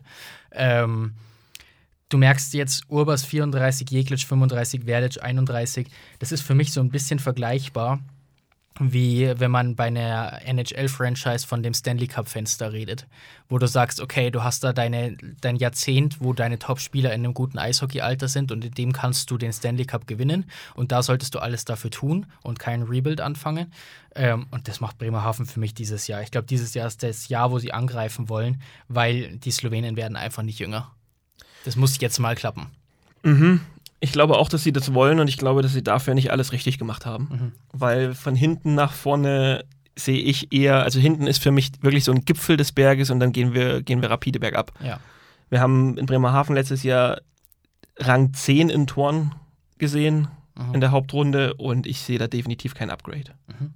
Ich sehe da eigentlich sehe ich da was Bleibendes. Ich bin auf jeden Fall sehr gespannt. Äh, Ich kann mich erinnern, letztes Jahr ist Fischtown unglaublich gut gestartet. Die Mhm. ersten fünf Spiele gewonnen, glaube ich. Ähm, und haben jetzt aber ein relativ schweres Auftaktprogramm. Das heißt, die Mannschaft ist eigentlich weiterhin eingespielt, aber du hast, glaube ich, an den ersten vier Spieltagen München, Frankfurt, Straubing und Wolfsburg, wenn ich mich nicht täusche. Also sehr, sehr schwierig. Ähm, da bin ich gespannt. Ich glaube, der Start muss passen. Ich glaube, du musst dir am Anfang wieder ein kleines Polster rausholen, wenn die Mhm. anderen noch nicht so eingespielt sind. Rutschen sie für dich dann tatsächlich in die, in die Ränge 11 bis 13? Oder 11 bis. Rutschen sie auf Platz 11? Sie bleiben bei mir, wo sie sind. Sie bleiben, wo sie sind. Sie waren Achter und ich glaube, da kommen sie auch wieder hin, weil Ja. es ist hinten schon stabiler geworden und besser geworden und auch noch mehr Feuerkraft vielleicht sogar nach vorne gekommen. Ja. Aber ich, ich sehe einfach nicht, wie du mehr Tore schießen willst. Ich hoffe auf Jake Virtanen, dass der ein bisschen explodiert und auf die offensive Stärke des neuen Kontingentverteidigers äh, und habe sie auf 7. Ah, Okay, Mini, minimal hoch. Ähm, ich, ich sehe aber tatsächlich, also wenn du jetzt hier gesessen wärst und gesagt hättest, hättest, die werden Fünfter, hätte ich auch kein Problem damit gehabt. Und wenn ich Elfter gesagt hätte? Hätte ich wahrscheinlich ein Problem gehabt. Okay. Also bis 10 hätte ich es mitgenommen. Das ist genau dieses Mittelfeld, was ich so schwer finde einzuschätzen. Tja, das ist ja sowieso irgendwie so ein bisschen, das haben wir letztes Jahr schon festgestellt, alles so ab. Ja, wobei dieses Jahr ist noch ein bisschen schwieriger, aber alles zwischen 4 und Ja, 12 ist, weiß ich nicht, ja. ist so ein bisschen random. ist echt so. Wir sind jetzt übrigens bei einer Stunde 10 und wir haben noch sieben Vereine. Das heißt, wir haben die Hälfte durch, sind bei einer Stunde 10. Das passt ganz gut, glaube ich. Ehrlich? Ja, das passt ganz gut. Boah, das wird aber eine massive Vorschau. Natürlich, es ist ja eine Vorschau. Leute, es ist ja die Eisblock-Vorschau. Also Aber nehmt da, euch die Zeit. aber da gar nicht lumpen lassen jetzt. Ganz, ganz abgesehen davon müssen wir auch äh, übrigens noch einen Teaser oder eigentlich eine Ankündigung machen, gell? Hm. Das heißt, aber bringen wir die am Ende? Ah, stimmt. Die 15K-Ankündigung. Oder zum Auflockern jetzt rein. Oder zum Auflockern. Na, dann lass sie uns doch mitnehmen. Ja, dann können wir dann über Düsseldorf ein bisschen schneller drüber pacen. Das, was wir jetzt die letzten 30 Sekunden gemacht haben, ist übrigens der Teil, den andere Podcasts rausschmeißen. Ja. Aus komplett unersichtlichen Gründen, weil ich mir so denke, hä, denk, denkt ihr wirklich, dass die anderen Podcasts irgendwelche Maschinen sind oder was? Das gehört einfach dazu, Leute. Ich habe auch letztens mal drüber nachgedacht, ob es uns in der Qualität helfen würde, wenn wir dieses Geschnippel mal anfangen würden, ne? Dass man sagt, wenn man sich, wir haben, ich meine, wie oft haben wir diese Verhaspler drin, ne? Ja, ja. Wir sind ja da, man muss sagen, wir sind da wirklich stark, ohne uns loben zu wollen, aber wir schneiden, wir müssten selbst dann nicht viel schneiden. Mhm. Aber viele andere schneiden das ja. Und vielleicht gibt uns das ja noch mehr Qualität. Aber wir leben ein bisschen davon, dass wir es genau nicht machen, oder? Ich glaube auch. Außerdem ist es weniger Arbeit, das ist auch immer gut. Na gut, wir verprasseln schon wieder Zeit. Gut, 15k äh, Abos auf Instagram fast. ähm, wir, haben, wir haben gesagt, wir machen was Besonderes, eine neue, eine neue Sache beim Eisblog, ähm, wenn wir die 15.000 Abos auf Instagram knacken. Wir sind jetzt live 12.56 Uhr bei 14.922 Followern. Ähm, das heißt, wir werden es innerhalb der nächsten Woche knacken, um das jetzt mal ganz. Äh, es, wie sagt? Pressesprechermann hier zu sagen. Genau, äh, so sieht's aus. Ähm, und dann haben wir uns gedacht, sagen wir es euch doch heute einfach schon. Und machen schon mal so ein bisschen so einen Teaser im Sinne von, für ein paar von euch könnte es schon was werden. Willst du mal sagen, was wir da geplant haben? Wir haben für euch einen neuen, ah, wie nennen wir das denn mal? Treffpunkt parat, Schön. in dem ihr euch austauschen könnt, miteinander über Themen diskutieren könnt. Einige werden es vielleicht schon kennen, die wissen, dass ich mir versuche, irgendwie einen Kampf zu erarbeiten. Ne? äh, wir sprechen von Discord. Ja. Wir werden Discord eröffnen. Das wird ein Platz sein, den ich jetzt einfach mit einem Chat-Room mal gleichsetzen würde, ähm, wo ihr euch mit anderen Gleichgesinnten austauschen könnt, live auch austauschen könnt. Wir werden da auch dabei sein. Also ihr könnt euch auch mit uns austauschen. Ähm, ja, Genau. an, anfangs etwas limitierter, weil wir uns alle gemeinsam daran tasten müssen. Richtig. Und dann werdet ihr irgendwann alle in den Pool dürfen. Irgendwie auch als, als Belohnung für die Leute, die jetzt eine Stunde 15 dabei sind beim heutigen Podcast und vermutlich auch jede Sommerfolge von uns gehört haben. Stimmt. Ähm, Im Sinne von, wir lassen in der ersten Woche erstmal 25 von euch rein Ja. in diesen Discord. Das heißt, schnappt euch schnell euer Handy, schreibt uns eine Nachricht äh, auf irgendeinem Social Media Kanal und sagt, hey, ich würde gern dabei sein, hier ist mein Nutzername. Ja. Ähm, die ersten 25 kommen rein, der Rest kommt auf eine Warteliste und wir werden das praktisch stufenweise öffnen. Ähm, damit es eben auch noch irgendwie was Besonderes ist für euch, für die Ersten, die dabei sind. Und ähm, wir uns damit der, vor allen Dingen in der ersten Woche dann auch extrem intensiv mit euch austauschen können. Und das wird, glaube ich, eine ziemlich coole Sache, weil wir haben uns auch dafür entschieden, weil wir wirklich eine enorme Anzahl an Nachrichten pro Tag bekommen mit irgendwelchen Meinungen und irgendwelchen Rückmeldungen und sonst irgendwas. Ähm, die eigentlich zu schade sind, dass sie nur unsere sechs Ohren hören oder lesen. Ähm, dementsprechend einfach so eine Art Austauschmöglichkeit und mit Sicherheit eine coole Sache für unsere gesamte Community. So ist es. Gut. Kasi, herzlich willkommen, du bist der Erste. Wahrscheinlich. Wahrscheinlich wirklich. ja, ist die Frage, ob er bei der DEL-Vorschau auch so. Ja, ob er auch so dahinter ist. Ja. Na, gucken wir mal. Ja, Leute, Inner Circle, wirklich. Wenn, wenn da nicht alle 24 oder weiß nicht, wie viele wir haben, die, die ersten Plätze besetzen, dann bin ich schon ein bisschen enttäuscht, mhm. um ehrlich zu sein. Mhm. Eigentlich müssten die, die Mitarbeitergruppe müsste die ersten vier, aber, fünf Plätze besetzen. Aber, ja, ja. Ja, das stimmt. Naja, whatever. Also, meldet euch an. Ähm, wie gesagt, wenn ihr, wenn ihr diesen Podcast jetzt erst am, weiß ich nicht, Freitag hört, auch kein Problem, schreibt uns trotzdem, dann kommt ihr auf die Warteliste. Ist immer noch besser, als wenn ihr uns erst nächste Woche schreibt. So machen wir das. Düsseldorf. Oder auch, wie ich sehe es in Düsseldorf. Düssel Düsseldorf oder Düsseldorf, sagst du auch gerne mal. Düsseldorf, stimmt. Ja. ja Neuer Head Coach Thomas Dolak. Ja, was, was, was meinst du?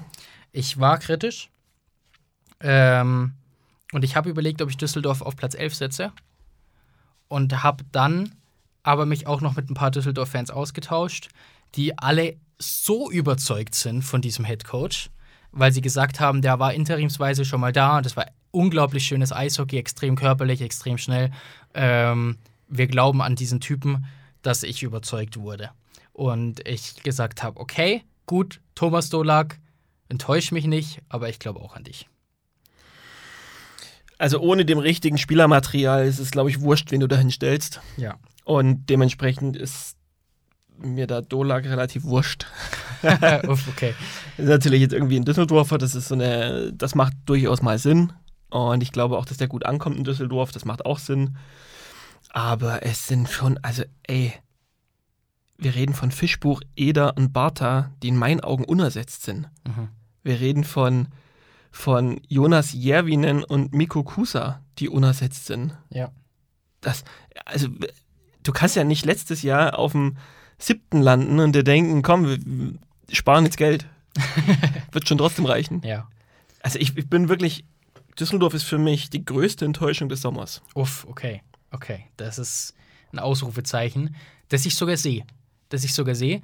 Ähm, was, was es für mich entkräftet, oder ich glaube auch, was so ein bisschen die Düsseldorfer Denkweise ist. Ähm, ich glaube, man hofft sehr drauf, dass die Jungen weiterhin viel Eiszeit bekommen und den nächsten Schritt machen. Und das wird funktionieren, da bin ich mir sicher. Alex Blank, Botzecki, Eham, Rosmi, alles Jungs, die wirklich auch das Potenzial haben zu explodieren. Selbst Junemann, der ganz Junge hinten dran. Hat sich gereimt hier. Äh, und ich glaube, dass du in Düsseldorf einfach die Hoffnung hast, ähm, und die gehe ich auch mit, dass du deine Nummer 1 Defender und Nummer 1 Stürmer fit wieder zurückbekommst mit Kyle Comiskey und Brandon O'Donnell. Und wenn die zurückkommen zu alter Form, ähm, die haben die komplette letzte Saison gefehlt. Und dann, dann ist das vielleicht ein bisschen verkraftbarer, diesen deutschen, dies, diese deutsche Ader dahin, äh, da vorne drin. Ja, ich, ich sehe es, aber ich finde es schwierig, sich darauf zu verlassen, dass die Jungen wirklich alle den nächsten Schritt gehen. Ich bin mehr Fan davon, wenn man sagt, schön, wenn sie es machen, kein ja. Genickbruch, wenn es jetzt nur bei ein, zwei klappt. Und ja. bei Düsseldorf ist es für mich jetzt so ein bisschen so eine Grundprämisse, dass man sagen muss, na, die müssen, mhm. die müssen alle den nächsten Schritt gehen, sonst wie? Und da bin, also sehe ich wirklich kritisch. Ist wieder so, dass ich finde, es sieht hinten ganz solide aus. Das Tor brauchen wir uns ja gar nicht so wirklich drüber unterhalten. Es ist für mich die DEL Nummer 1.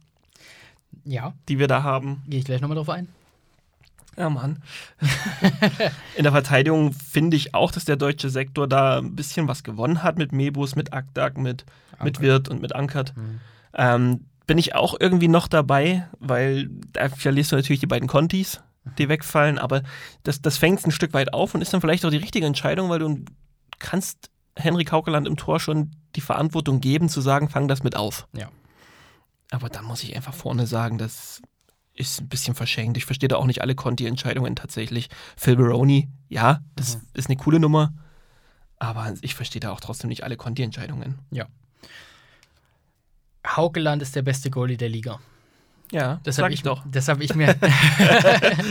ich muss an meiner Betonung arbeiten. ähm, ich habe mir tatsächlich aufgeschrieben, und das, das würde ich jetzt gerne mal machen, tatsächlich aus dem Bauch raus. Ähm, lass uns mal die Top 5 Goalies der Penny DL aufzählen. Stand jetzt. Die Top 5. Ja. Dass wir das ähm, im nächsten Sommer mal nochmal neu bewerten können. Das fände ich spannend. Okay. Ich fange an. Dann, weil ich habe mir nämlich schon mal ein bisschen Gedanken gemacht, dann ist es vielleicht auch für dich. Dann brauchst du mich nur auseinandernehmen. Ähm, Eriksson auf der 1. Haukeland auf der 1. Haugeland auf der 2. Ja, Eriksson auf der 2. Franz Ripp auf der 3. Niederberger auf der 3. Niederberger auf der 4. Franz Reb auf der 4. Okay, Strahlmeier auf der 5. Ja. Ja. Gut. ja, wir haben die, die Eriksson, Haugeland, Franz Ripp, Niederberger Sache, ne? Ja. Aber das ist, äh, ich glaube, das ist wahrscheinlich auch die größte, ähm, das größte, die größte Diskussion bei der Sache. Ich glaube, Eriksson und Haukeland sehen sehr viele als Nummer 1 und Nummer 2 in der Liga. Mhm. Deswegen, genau, ich glaube an Haukeland, ich glaube an vor allen Dingen und hoffe auf Komiski und O'Donnell und ähm, einfach auch um die herausragende Nachwuchsarbeit analog zu Nürnberg äh, in, dem, in, der Fall, in, in dem Fall auch in der Tabellenprognose ein bisschen einfließen zu lassen und zu äh, bevorteilen, äh, was das angeht, äh, Düsseldorf auf 6. Geht Düssel- einen Platz hoch. Düsseldorf aus, auf 11. Ja, das habe ich, hab ich mir was gedacht. Ich finde, die, die Abgänge sind für mich enorm. Ja. Das ist, es, ich, ich bin wirklich sprachlos, die nicht zu ersetzen. Das ist, ist Ja. ich finde da keine Worte für. Okay. Das ist für mich die größte Enttäuschung des Jahres, ehrlich. Aber gut, Das- vielleicht, vielleicht geht der Plan auf. Das ist spannend. Das ist spannend. Ich glaube, wir haben zwei Vereine. Ähm, mein anderer kommt später noch, wo wir extrem unterschiedlich sind. Düsseldorf ist einer davon. Ja. Bei Das Köln sind wir nach einer Wette. wir haben schon eine, wir haben schon eine DEL-Wette. Es reicht. ich wollte da noch irgendwas dazu. Stimmt. Wir müssen mal einen Punkt noch klären. Lass uns das bei Straubing klären dann. Okay. Gut. wir haben Mathe-Doppelstunde. Wir müssen ein bisschen Strukturen folgen. Mhm. Gut. Köln. Ich glaube, da sind wir uns nämlich relativ einig, dass die eine verdammt geile Arbeit gemacht haben im Sommer. Mhm. Ich habe kaum Negatives zu Köln. Ja. Äh, Kurzer Take vorne ran. Ich weiß nicht, ob er noch dazu da, äh, zu dieser Rubrik zählt, Justin Schütz mit 23 Jahren, aber falls schon, er wird für mich der Youngster der Saison oder der Shootingstar der Saison, wie auch immer man es bezeichnen will. Nee, der wird Mareika. Okay, da bin ich bei Söderholm skeptisch, aber mehr dazu später. Ist, aber mehr dazu später. Mit dem Gutscheincode Simon Rentel bekommen Sie 50% bei Corny. Uff, das wäre ein geiler Partner. Corny. Ähm, größter Negativpunkt bei Köln, aber das kann natürlich die Leistung beflügeln, ist das Alter. Ist ein sehr alter Kader. Zwölf Spieler sind 30 oder älter und da reden wir teilweise nicht mal von 31, 32. Ja. Ähm, äh, wie gesagt, aber das kann natürlich funktionieren. Es ist oft schon so gewesen, dass da irgendwelche 35-Jährigen dann die Liga zerschossen haben. Das ist mein größter Negativpunkt und ansonsten sehe ich fast nur Positives und selbst Uwe Krupp würde ich mal aus meinem negativen Schein, in den, den ich immer reinstelle, ein bisschen rausnehmen wollen. Okay. Ich auch. Ja, Zumindest was Hauptrunden-Eishockey angeht. Mhm. Ich glaube, dass es in den Playoffs dann wieder eng werden könnte für Köln. Ich glaube tatsächlich, dass Köln eine brachial gute Hauptrunde spielt, aber in den Playoffs seine Probleme bekommen könnte. Das wird sich zeigen. Aber das ist einfach so der Eindruck, den ich von Uwe Krupp bekomme äh, in den letzten Jahren. Das Alter ist tatsächlich ein spannender Punkt, den ich gar nicht so äh, betrachtet habe, aber ist natürlich absolut fair. Äh, vor allen Dingen, wenn du dir auch anschaust, die Top- ja- Top-Reihe letztes Jahr war halt mit Aubry und Tourisson auch mit zwei erfahrenen äh, bis überalten Menschen besetzt. Ähm, dazu mit Kamera einen relativ jungen Deutschen. dass die zusammengeblieben ist, ist für mich herausragend. Ähm, und auch, dass dahinter für die Reihen 2 und 3 einfach nochmal mit Scoring nachgelegt wurde, macht Köln für mich dieses Jahr wirklich zu einem absoluten Top-Verein. Ähm, ich spreche da so Jungs an wie Greg McLeod, Justin Schütz, Tim Wohlgemuth, Tim Wohlgemuth, Frederik Storm, der immerhin Topscorer war in Ingolstadt, wenn ich es richtig in, in Erinnerung habe. Ähm, dazu in der Verteidigung hast du, hast du vier Granatenverteidiger mit Austin, Balen, Mo Müller und Schuster. Also das ist eine Mannschaft auf dem Papier, wo du, wenn du mit den Trainer auswechseln würdest und dann den Eriksson ins Tor stellst, dann ist das für mich ein Meisterkandidat. Wow, okay. Ja. Das finde ich stark. Das finde ich, also, das finde ich eine Ansage, aber da muss ich sagen, so gut sehe ich Uwe Krupp jetzt auch wieder nicht. Ja. Ähm, ich will nur mal, dass, dass wir uns mal darüber klar werden. Die Feuerkraft der Kölner Haie, letzte Saison, also die Spieler von diesem Jahr, aber letzte Saison. McLeod 49 Punkte, Storm 49 Punkte, Aubrey 59 Punkte, äh, Tourison 63 Punkte. Und das ist so ein McIntyre mit 43 Punkten, der fällt da irgendwie schon hinten runter. Okay. Er hat erstaunlich viel, das hätte ich nicht gedacht. Ja. Also das ist Wahnsinn. Ja. Du kannst, glaube ich, offensiv nicht besser aufgestellt werden, Ja. aufgestellt sein. Defensive hast jetzt eh schon viel dazu gesagt. Ist, ich würde bei Köln auch gerade kein so großes Fass mehr aufmachen wollen. Für mich bleiben sie aber auf dem sechsten Platz, auf dem sie letztes Jahr waren, weil ich dieses Torhüter-Duo dann einfach wirklich nicht sehe zu dem Kader. Verstehe ich. Ich, ich glaube daran, dass das Torhüter-Duo funktioniert, weil ich glaube, dass Anschitschka Pankowski Pausen verschaffen kann und dadurch Pankowski zeigen kann, was er kann. Würde aber auch bedeuten, dass du überzeugt von Pankowski bist. Ja, wenn er Pausen bekommt, ja. Okay. Ähm, deswegen sage ich Köln auf drei. Weißt du, was ich einen coolen Move gefunden hätte? Was denn? Wenn Köln aus dem Birken nochmal geholt hätte. Uff, das wäre echt spannend gewesen. Der hätte den, ich glaube, also der hätte Anschitschka, Pankowski und aus dem Birken, das wäre eine coole Nummer geworden. Das wäre, also die drei wäre wirklich eine coole Nummer geworden. Und dann hättest du aus den Birken schon mal so ein bisschen als Goalie-Coach praktisch einspannen können, gell? Das wäre interessant gewesen. Ja, aber Ja, der will ja irgendwie hier in Bayern bleiben, oder? ja, das wirkt so. Haben wir da irgendwas zu dem jemals wieder gehört? Es kommt immer wieder mal eine Frage und man hört irgendwie nichts von Profi-Eishockey mehr. Also äh, mittlerweile öffentlich einsehbar ist, dass er jetzt dann, ich glaube, nächste Woche ein Goalie-Camp in Miesbach macht. Ähm, das spricht für mich irgendwie nicht mehr für Profi-Eishockey. Ich habe so ein bisschen das Gefühl, dass das ein stiller Abschied wird. Ja, ich auch, was ich schade finde, weil dafür ist er eigentlich zu verdient. Ja, finde ich auch. Vielleicht ist es aber auch jemand, der sagt, ich halte mich fit. Und wenn, wenn dann irgendjemand doch noch irgendwie einen Emergency Goalie braucht, dann bleibe ich mal, dann bin ich mal wieder da für drei Monate. Ja. So ein Pöpperle-mäßig. Keine Ahnung. Mal gucken. Gut, Wolfsburg. reden wir immer noch nicht vom besten Goalie-Duo der Liga, aber einem sehr guten. Ein, ja, absolut.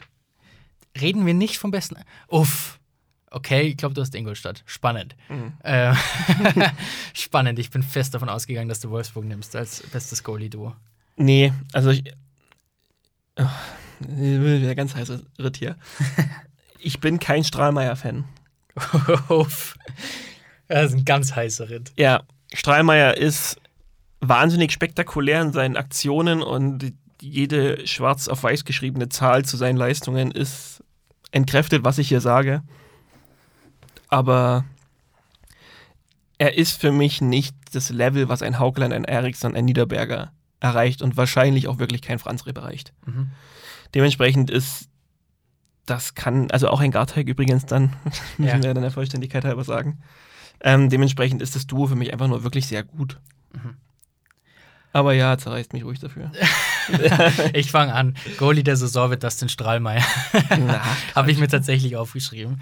Ähm, der schaut mir zu viel. Das ist ja immer wieder geil, dieses Das stimmt. Spagat, was er da tut, aber das stimmt, er ist ein extremer Show-Goalie. Ja, da hast du recht. Ähm, spannend. Äh, Tatsächlich eine sehr spannende Nummer. Was ich mal anbringen würde bei den Grizzlies, die haben ein Video gepostet, ähm, wo Mike Stewart seine erste Kabinenansprache macht. Ist mir übrigens allgemein aufgefallen im Sommer. Extrem viel Videomaterial aus der Kabine. Mhm. Cool, Leute, weiter Mhm. so. Ähm, aber nur von so Coaches wie Ober und Ja, absolut. Stewart und so. Stewart und ah, wer war noch? Ich weiß es gar nicht mehr. Irgendein, irgendein Kapitän war auch noch, ähm, eine Kapitänsvorstellung war auch noch online. Auf jeden Fall hat Mike Stewart gesagt, ähm, dass sie ihre Fitnesstests gemacht haben und bei diesem Fitnesstest gibt es wohl so einen Index, so einen Gesamtindex und wenn man über 60 kommt, ist man verdammt fit. Dann ist man gut. Ähm, Im Sommer 2022 haben es neun Jungs geschafft, im Sommer 2023, also jetzt 17. Boah, ein Brett. Das ist wirklich ein Brett. also, boah, Respekt, Leute, ey. Der Fitnesstrainer hat wohl auch gesagt, das ist der fitteste Kader, den er je hatte. Also, das ist, das ist schon was, wo ich sage, geil, freut mich. Gute Arbeit im Sommer.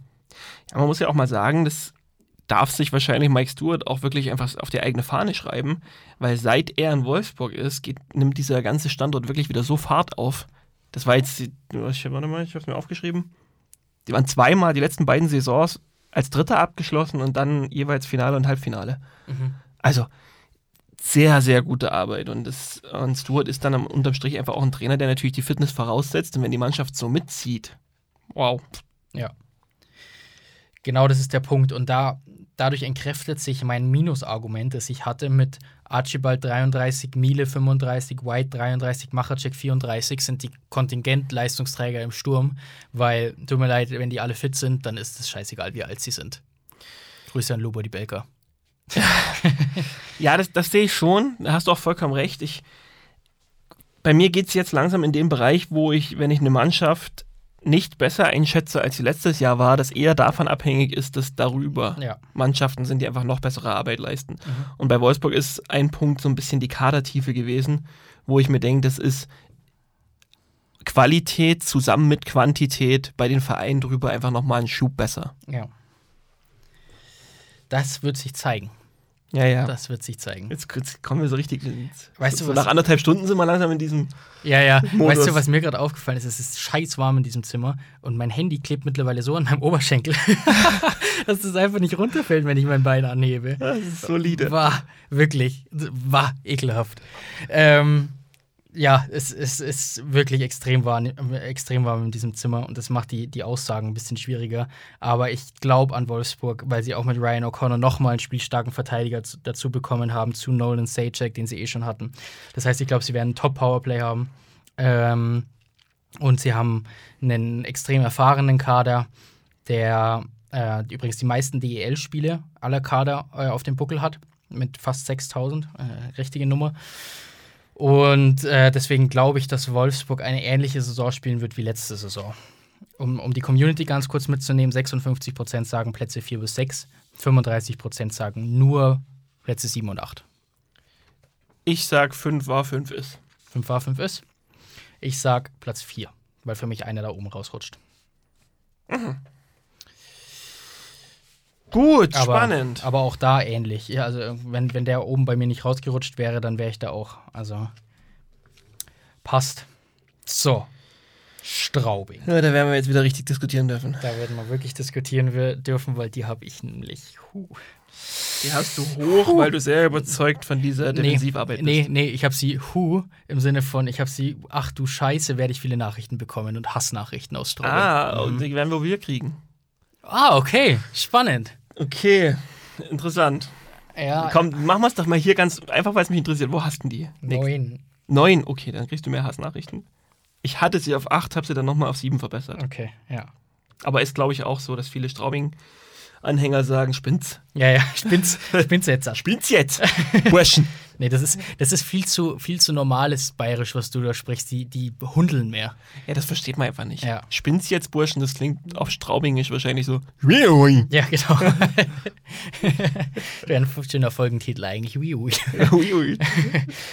ähm, nee, ich, das ist, dieses, das ist dieses Mittelfeld, will ich es nennen, auch wenn sie letztes Jahr Vierter waren, aber diese Plätze unter Mannheim, Berlin, München vermeintlich ähm, und über Augsburg, Iserlohn, Nürnberg und so, ähm, die einfach wild durchgemischt sind. Und tut mir leid, da müssen einfach Vereine runterfallen. Und da ist es eben Straubing diesen Sommer. Ja, aber ganz ehrlich, wer Hunter Miska als Conti verlängert, der braucht eigentlich sich auch nicht beschweren. Es, ich verstehe es wirklich 0,0. Und nichts gegen Bugel, Schrägstrich Dietl, eher Bugel wahrscheinlich. Ja. Ähm, nichts gegen euch Jungs, aber das, das ist ja schon fast ein 50-50-Tor, von dem wir da sprechen. Und das müsst ihr dieses Jahr eigentlich noch nicht ableisten. Ja. Die Verteidigung in Straubing ist herausragend. Ja, das könnte bist, schon Richtung Beste sein. Ja, bist du auch bei mir, oder? Ja. Also wenn wir das mal so äh, vorlesen, Marcel Brandt, der anscheinend auch ein sehr gutes Angebot eines Ligakonkurrenten ausgeschlagen hat und in Straubing geblieben ist. Und für mich übrigens mittlerweile der beste deutsche Verteidiger ist, den wir haben in der DL. In der DL. Krass. Sorry, Mo Seider. Hab Ganz jetzt- ruhig, Mo Seider. Hab ich gar nicht so drüber nachgedacht, aber das ist erstmal ein Brett als Aussage. Ähm, Auch besser als Kai Wissmann. Auch besser als Kai Wissmann, ja. Ich finde ihn wahnsinnig stark. Ähm, dann hast du Justin Brown aus der NHL geholt, Martinen und Samuelson. Ähm, das sind schon vier wirklich richtig starke Verteidiger. Ja, und die kommen ja zu Lempel, zu Genau. Daschner, zu Kohl, zu Zimmermann. Äh, gut, Zimmermann vielleicht mal in Klammern. Ja. Aber ja, also Defensive kannst du nicht viel besser aufgestellt sein. Ich denke auch. Und ich denke auch, wenn ich mir die Kaderzusammenstellung anschaue, dass wir in Straubing nächstes Jahr nicht mehr so einen spektakulären Spielansatz sehen, wie wir ihn in der letzten Saison oder in den letzten drei Saisons gesehen haben. Das war ja wirklich Pulverturm-Spektakel pur, normalerweise von Sekunde 1 an. Um mal eine Zahl dazu zu bringen, drittmeisten Tore der letzten Liga. Mhm. Und diese drittbeste Offensive im Umkehrschluss verliert mit Eckerson, Lear und Saint- Saint-Denis alle Punkte. Ja. Unfassbar. Alle Punkte. Es ist unfassbar. die, die beiden haben, äh, die drei haben, wenn ich es jetzt mal überschlage, irgendwas um die 300 Punkte in den letzten äh, zwei Jahren gemacht. Ja. Ja, ja. Das ist genau das Problem. Die Offensive ist einfach nicht mehr so stark wie letzte Saison. Und dann hast du auch, das meine ich mit dem defensiveren Ansatz, einen von diesen drei mit einem Justin Scott zum Beispiel ersetzt, der eigentlich eher so ein Drittreihenspieler ist, aber von dem du jetzt keine Punkte erwarten brauchst, also keine großen. Ähm, das das finde ich schwierig. Finde ich schwierig. Das finde ich auch schwierig. Und dann Michael Clark, Marcel Müller, selbst Tyler Sheehy, muss ich sagen, das sind alles Verpflichtungen, die ich einfach wahnsinnig in Frage stellen würde. Also, Marcel Müller, habe ich eh schon ein paar Mal in den letzten Folgen gesagt, verstehe ich ja gar nicht. Ja. 0,0. Ähm, Michael Clark, auch, also, weiß nicht, was man in dem sieht. Mhm. Keine Ahnung. Und Tyler Sheehy hätte man einfach definitiv besser besetzen können. Aber will ich jetzt mal, den will ich vielleicht mal außen vor lassen, weil den spielerisch finde ich den eigentlich ganz interessant. Ja. Aber das steht in keinem Verhältnis, was Straubing an Offensivkraft verloren hat und dazu gewonnen hat. Um was Positives zu sagen zu Straubing, äh, abgesehen von der Verteidigung, ich glaube, dass Cole Fonstead ein guter Conti ist. Ähm, extrem agiler Spieler. Ähm, und was wir zu ihm auch schon wissen, ist, dass er nur vier Schläge braucht, um ein Bierfass anzuzapfen. Weil das dürfte er nämlich beim, beim lokalen Volksfest dürfte das nämlich machen. Habe ich gelernt. Ähm, dementsprechend herzlichen Glückwunsch dazu. Das finde ich eine find ich eine gute Leistung fürs erste Mal. Jawohl, großer Krieger. Ja. Ähm, das ist, äh, also wie gesagt, extrem beweglicher Spieler, wie so ein Aal, den du nicht zu fassen bekommst. Also ich glaube, der wird relativ viele Strafen rausholen. Das Problem ist, dass sie nicht die Spieler haben, das auszunutzen. In Aal. Hast du noch nie einen Aal in der Hand gehabt? Nee. Ich auch nicht, aber ich stell's mir so vor. Ja. Gut. Äh, wie gesagt, äh, Straubing 9, du hast Straubing auf 7. ich habe Straubing auf 7, einfach weil ich sehr, sehr viel von Tom Pokel halt. Ja. Die Community sagt 49% Plätze 5 und 6. Wobei man das schon, diese Community-Umfragen mit Vorsicht behandeln muss, weil niemand von euch hatte bei diesen Umfragen den Job, ähm, wirklich sechs Teams in die Top 6 zu setzen. Das heißt, viele von euch haben wahrscheinlich neun Teams in die Top 6 gesetzt, weil sie das gut finden, was da im Sommer gemacht wurde. Aber es funktioniert halt nicht. Das ist das Problem. Und die, die Penny DL ist wirklich stark geworden im Sommer, muss man echt sagen. Ich bin so ein bisschen, in den letzten Jahren war ich immer so ein bisschen, was die Qualität angeht, enttäuscht. Habe mir immer gedacht, ah, ich weiß nicht, ist vielleicht eher schlechter geworden. Aber sowohl die, die erste Liga als auch die DL 2 sind für mich beide stärker geworden. Und das ist so ein Ich- bisschen die Problem für, das ich- Problem für Straubing. Ich finde die DEL 2 tatsächlich, ja, da reden wir nächste Woche drüber, die finde ich, no, die hat noch einen größeren Schub gemacht. Ja, sehe ich genauso. Gut, dann. Stopp, stopp, stopp. Saisonwette Marcel Müller. Ah, genau. Ich habe meine Punkte natürlich auf die Hauptrunde bezogen, ne? Das ist mir bewusst. Okay. Ja. Ich hatte ein bisschen Angst, als ich letztens drüber nachgedacht habe, Ja. ob du dann hier mit Playoffs und so ein Quatsch. Nein, das ist okay für mich. Ja. okay. Für alle, die es noch nicht gehört haben, wir haben eine Wette abgeschlossen. Ähm, Marcel Müller über oder unter 25 Punkte in der Saison. Wenn es 25 oder mehr Punkte sind, äh, was passieren wird, äh, springt Erik im Januar 2025 äh, in den Kirchsee in Bayern, in einen See ähm, in, hier in der Region, in Oberbayern. Und wenn es 24 oder weniger Punkte werden, werde das ich tun. Und ich grille. Genau. Schön. Bratwürstel und dann machen wir uns noch so, dann machen wir auch Steak und dann holen wir uns noch so ein, so ein Fleischstempel im Eisblock-Logo. Uff, da hätte ich Bock drauf. Mega. Da hätte ich wirklich Bock drauf. Machen wir, wir, wir können ja auch vielleicht bis dahin äh, die Penny Grillmeisterschaft einfach an den Kirchsee verlegen für Ja. eine Ausgabe. Ja, ja. Das machen wir für euch. Das machen wir für euch. Wäre kein Problem für uns. Finde ich übrigens, mal ohne Scheiß, habe ich großen Spaß dran, mir diese Videos anzuschauen. Ja. Ich bin normalerweise kein Fan von so Marketingaktionen und so. Das ist für mich immer so gespielt und keine Ahnung. Aber das finde ich ultra lustig immer. Ist eigentlich eh komisch, gell? Dieses Kochen funktioniert einfach im Fernsehen. Ja, das ist sowas, was eigentlich jeder macht, jeden Tag, was Ja. ganz selbstverständlich ist, aber man guckt einfach gern anderen dabei zu. Ist, ist, echt, ist echt so. Ich habe früher tatsächlich, auch wenn ich von der Schule heimkam, habe ich immer erstmal Küchenschlacht geschaut ja. im ZDF. Richtig traurig eigentlich, aber Ja, das ist aber leider es so. hat, es hat funktioniert. Während ich mir mein, äh, mein Toasty warm gemacht habe. Oh, stimmt. Kennst du Toasties noch? Klar. Diese Schnitzel für den Toaster im Endeffekt. Ultra Mega. lecker. Kennst du Lunchbox noch? Da warst du zu jung, oder? Da war ich zu, ich kenn's, aber ich hatte die nie. Ja. Ja. Na gut. Mannheim. Ist jetzt eine Mannschaft, bei der wir mal einen ganz neuen Weg gehen müssen, weil da macht es kaum Sinn, über einzelne Spieler zu reden. Da wären wir nicht fertig. ja, ist echt so. Lass mich dir ganz kurz die Spieler aufzählen, die Center spielen könnten. Bennett, Way, Godet, McInnes, Swartz, Kühnhackel, Plachter, Leubel, Jentsch, Eisenmenger. Könnten alle Center spielen. Na, wundervoll. Viel Spaß beim Auswählen, Johann Lundskog. Oh Das, das Gott. war's. Mehr, mehr Namen nehme ich nicht in den Mund. Versprochen. Ja, ja, ja, ein paar Namen werden wir schon noch mitnehmen. Aber es geht los. Also Mannheim ist so ein Verein, den ich extrem positiv gesehen habe, sehr lange sehr positiv gesehen habe und das ein bisschen revidiere jetzt. Ähm, man kann es natürlich nicht zu weit runterrutschen lassen, weil dafür ist der Kader natürlich irgendwie nochmal ganz andere Liga. Aber ich habe mir den Trainer angeguckt. Das ist ein junger schwedischer Trainer, der zuvor, war nochmal dazwischen irgendwo, nee, zuvor beim SC Bern war. Ja. Ich habe aus Lokalblättern der Berner gelesen, dass wir von einem wirklich schwierigen Charakter sprechen. Ein Systemtrainer, der sein Ding durchzieht, komme was wolle. Aha. Wenn das nicht überzogen ist, Ja. frage ich mich, wie der mit den Herren Wolf, Plachter, Holzer etc. umgehen will. Ja. Und da sehe ich wirklich Reibungspunkte. Mhm. Dazu kommt von Haus aus, was ich jetzt schon gesagt habe, oder ein paar Namen, du hast jetzt auch schon einige Namen genannt. Das ist schon ein bisschen FC Hollywood-like jetzt. Und ich weiß nicht, ob du das in der Form gebrauchen kannst. FC Hollywood. Noch mehr als Harry, die ganze Harry Kane-Saga in der letzten Woche. Noch mehr. Ja, andere, andere Liga natürlich irgendwie. Ja, ja.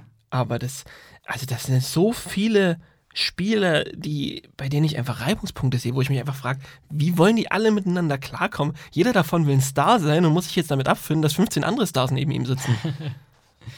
Das ist ein Punkt, den ich nicht aus der Welt radieren kann. Hundertprozentig. Das wird extrem spannend, wie dieser junge Trainer, du hast es angesprochen, das alles in den Griff bekommen will. Ähm, da, das, das kann nur die Zeit zeigen. Man kann da skeptisch sein. Ich sehe den Punkt. Ähm, die Qualität im Kader ist für mich aber vielleicht wirklich der beste DEL-Kader, den wir je gesehen haben. Das ist der beste DL-Kader, den Ja. wir je gesehen haben. Also Ja. da bin ich mir ganz sicher. Und dann ist eben die Frage, hast du eine Findungsphase? Was macht die Kabine? Weil, also es gibt schon viele Neuzugänge. Es ist einfach spannend zu sehen. Ähm, du hast dich aber wirklich so enorm nochmal verbessert. Jetzt hat dieser Ryan McInnes auch noch einen deutschen Pass bekommen. Mhm. Also das hat irgendwie allem nochmal die der Krone wurde seltsam aufgesetzt. nachverpflichtet. Ja, habe ich auch oft gelesen. Ich finde, es passt, weil du dann nämlich eher ausnahmsweise mal keinen Star geholt hast, sondern irgendeinen, der für die arbeitet. Markus Hennicke Ihnen sprechen wir. Ja. Aber das wird sich zeigen. Also Community sagt ähm, 16% Platz 1, 54% Plätze 2 und 3. Und dann aber tatsächlich doch immerhin noch 25% Plätze 4 bis 6. Mhm. Also es sagen mehr Leute Plätze 4 bis 6 als Platz 1. Ja, also die zwei Punkte, die ich angeführt habe, sind für mich einfach sehr, sehr entscheidend. Dazu würde ich jetzt mal noch das Tor mit in die Verlosung werfen, was mich auch nicht überzeugt. Ja. Dementsprechend ist natürlich, wenn du die Namen runterliest, auch Jordan Murray ist für mich ein Top-Transfer gewesen. Der hat bei mir übrigens ein Pferde-Emoji. Wegen Pferdelunge. Ah, ah spannend. Wollte ich nochmal gesagt haben. Sehr spannend. Ja. Ähm, wenn du das dann runterliest, ist das. das lässt sabbern. Ja. Aber wenn du diese PS nicht auf die Straße bringst, oder aufs Eis in dem Fall bringst, dann wird es schwierig. Und ich sehe Mannheim wirklich mit dem Kader, das, das ist für mich ein bisschen kopflos, wenn ich es mir jetzt mittlerweile betrachte. Wie kopflos? Welcher Platz? Ja, das ist ja genau der springende Punkt, dass diese Mannschaft ja ohnehin so viel Qualität Ja. mitbringt. Deswegen glaube ich schon, dass es am Ende der Hauptrunde für die Top 3 reicht. Ja. Ich glaube aber, dass man, das, es wird einer der wenigen Teams, bei denen ich das jetzt auch mal vorhersagen will. Ich glaube, dass man in den Playoffs an besser aufeinander abgestimmten Teams zerschellen wird. Ähm, Platz 3 wäre ja tatsächlich eigentlich eine Enttäuschung bei dem Sommer. Muss man wirklich. Es so kann nur ein. Einser-Kader sein. Ja, eigentlich schon. Äh, ich habe sie auf Platz 2. Ich habe sie einen Platz oben. Ich habe sie hinter Berlin. Was hinter Berlin? Wozu? Fick hast du. Ja, richtig. Ähm, was, was ich vorhin noch kurz sagen wollte, apropos Emojis: Die Vegas Golden Knights bilden ihr Line-Up immer in Emojis ab. Das finde ich extrem lustig. Also, die schreiben nicht die Spielernamen, sondern da hat jeder Spielername irgendwie ein Emoji. Ähm, und können wir das mal, kann das mal irgendein DEL-Club bitte übernehmen? Auf Twitter zumindest, ähm, dass man die Lineups in Emojis äh, angibt. Das finde ich überragend. Macht, macht was draus, wirklich. Da kann man auch Merchandising draus machen. Es ist eine Goldgrube. Macht es. Wahnsinn, habe ich gar nicht gesehen. Ja, macht es. Müssen wir uns mal angucken. Ingolstadt. Mit dem besten Torhüter-Duo der Liga. Na, dachte ich mir fast. ich habe hier tatsächlich auch stehen, Devin Williams möge bitte niemand die DEL-Qualitäten absprechen. Das Definitiv. Ja. Verstehe ich überhaupt nicht. Gab's, gab's nämlich schon einige Male. Ich glaube, dass er die DEL definitiv im Kreuz hat. Ja. Ich krieg so viele Hassnachrichten aus Ingolstadt. Weil Leute, die mitgezählt haben und schon ein bisschen so die Tabellen vielleicht im Kopf haben, die wir zu prognostiziert haben, die wissen, dass bei mir da oben nicht mehr viel Platz ist, wenn München da noch irgendwo rein soll. Ähm, und deswegen ist Ingolstadt tatsächlich bei mir auf 10. Was? Ich Wie? glaube, ich glaube, hear me out, wie man so schön sagt. Ähm, Ingolstadt war letzte Saison eine Mannschaft, die unglaublich viel Spaß gemacht hat, wo Mark French wirklich eine neue Identität reingebracht hat. Aber Ingolstadt war in den Jahren davor kein Team, wo ich sage, ähm, die sind in den Top 4, Top 6 gesetzt. Niemals.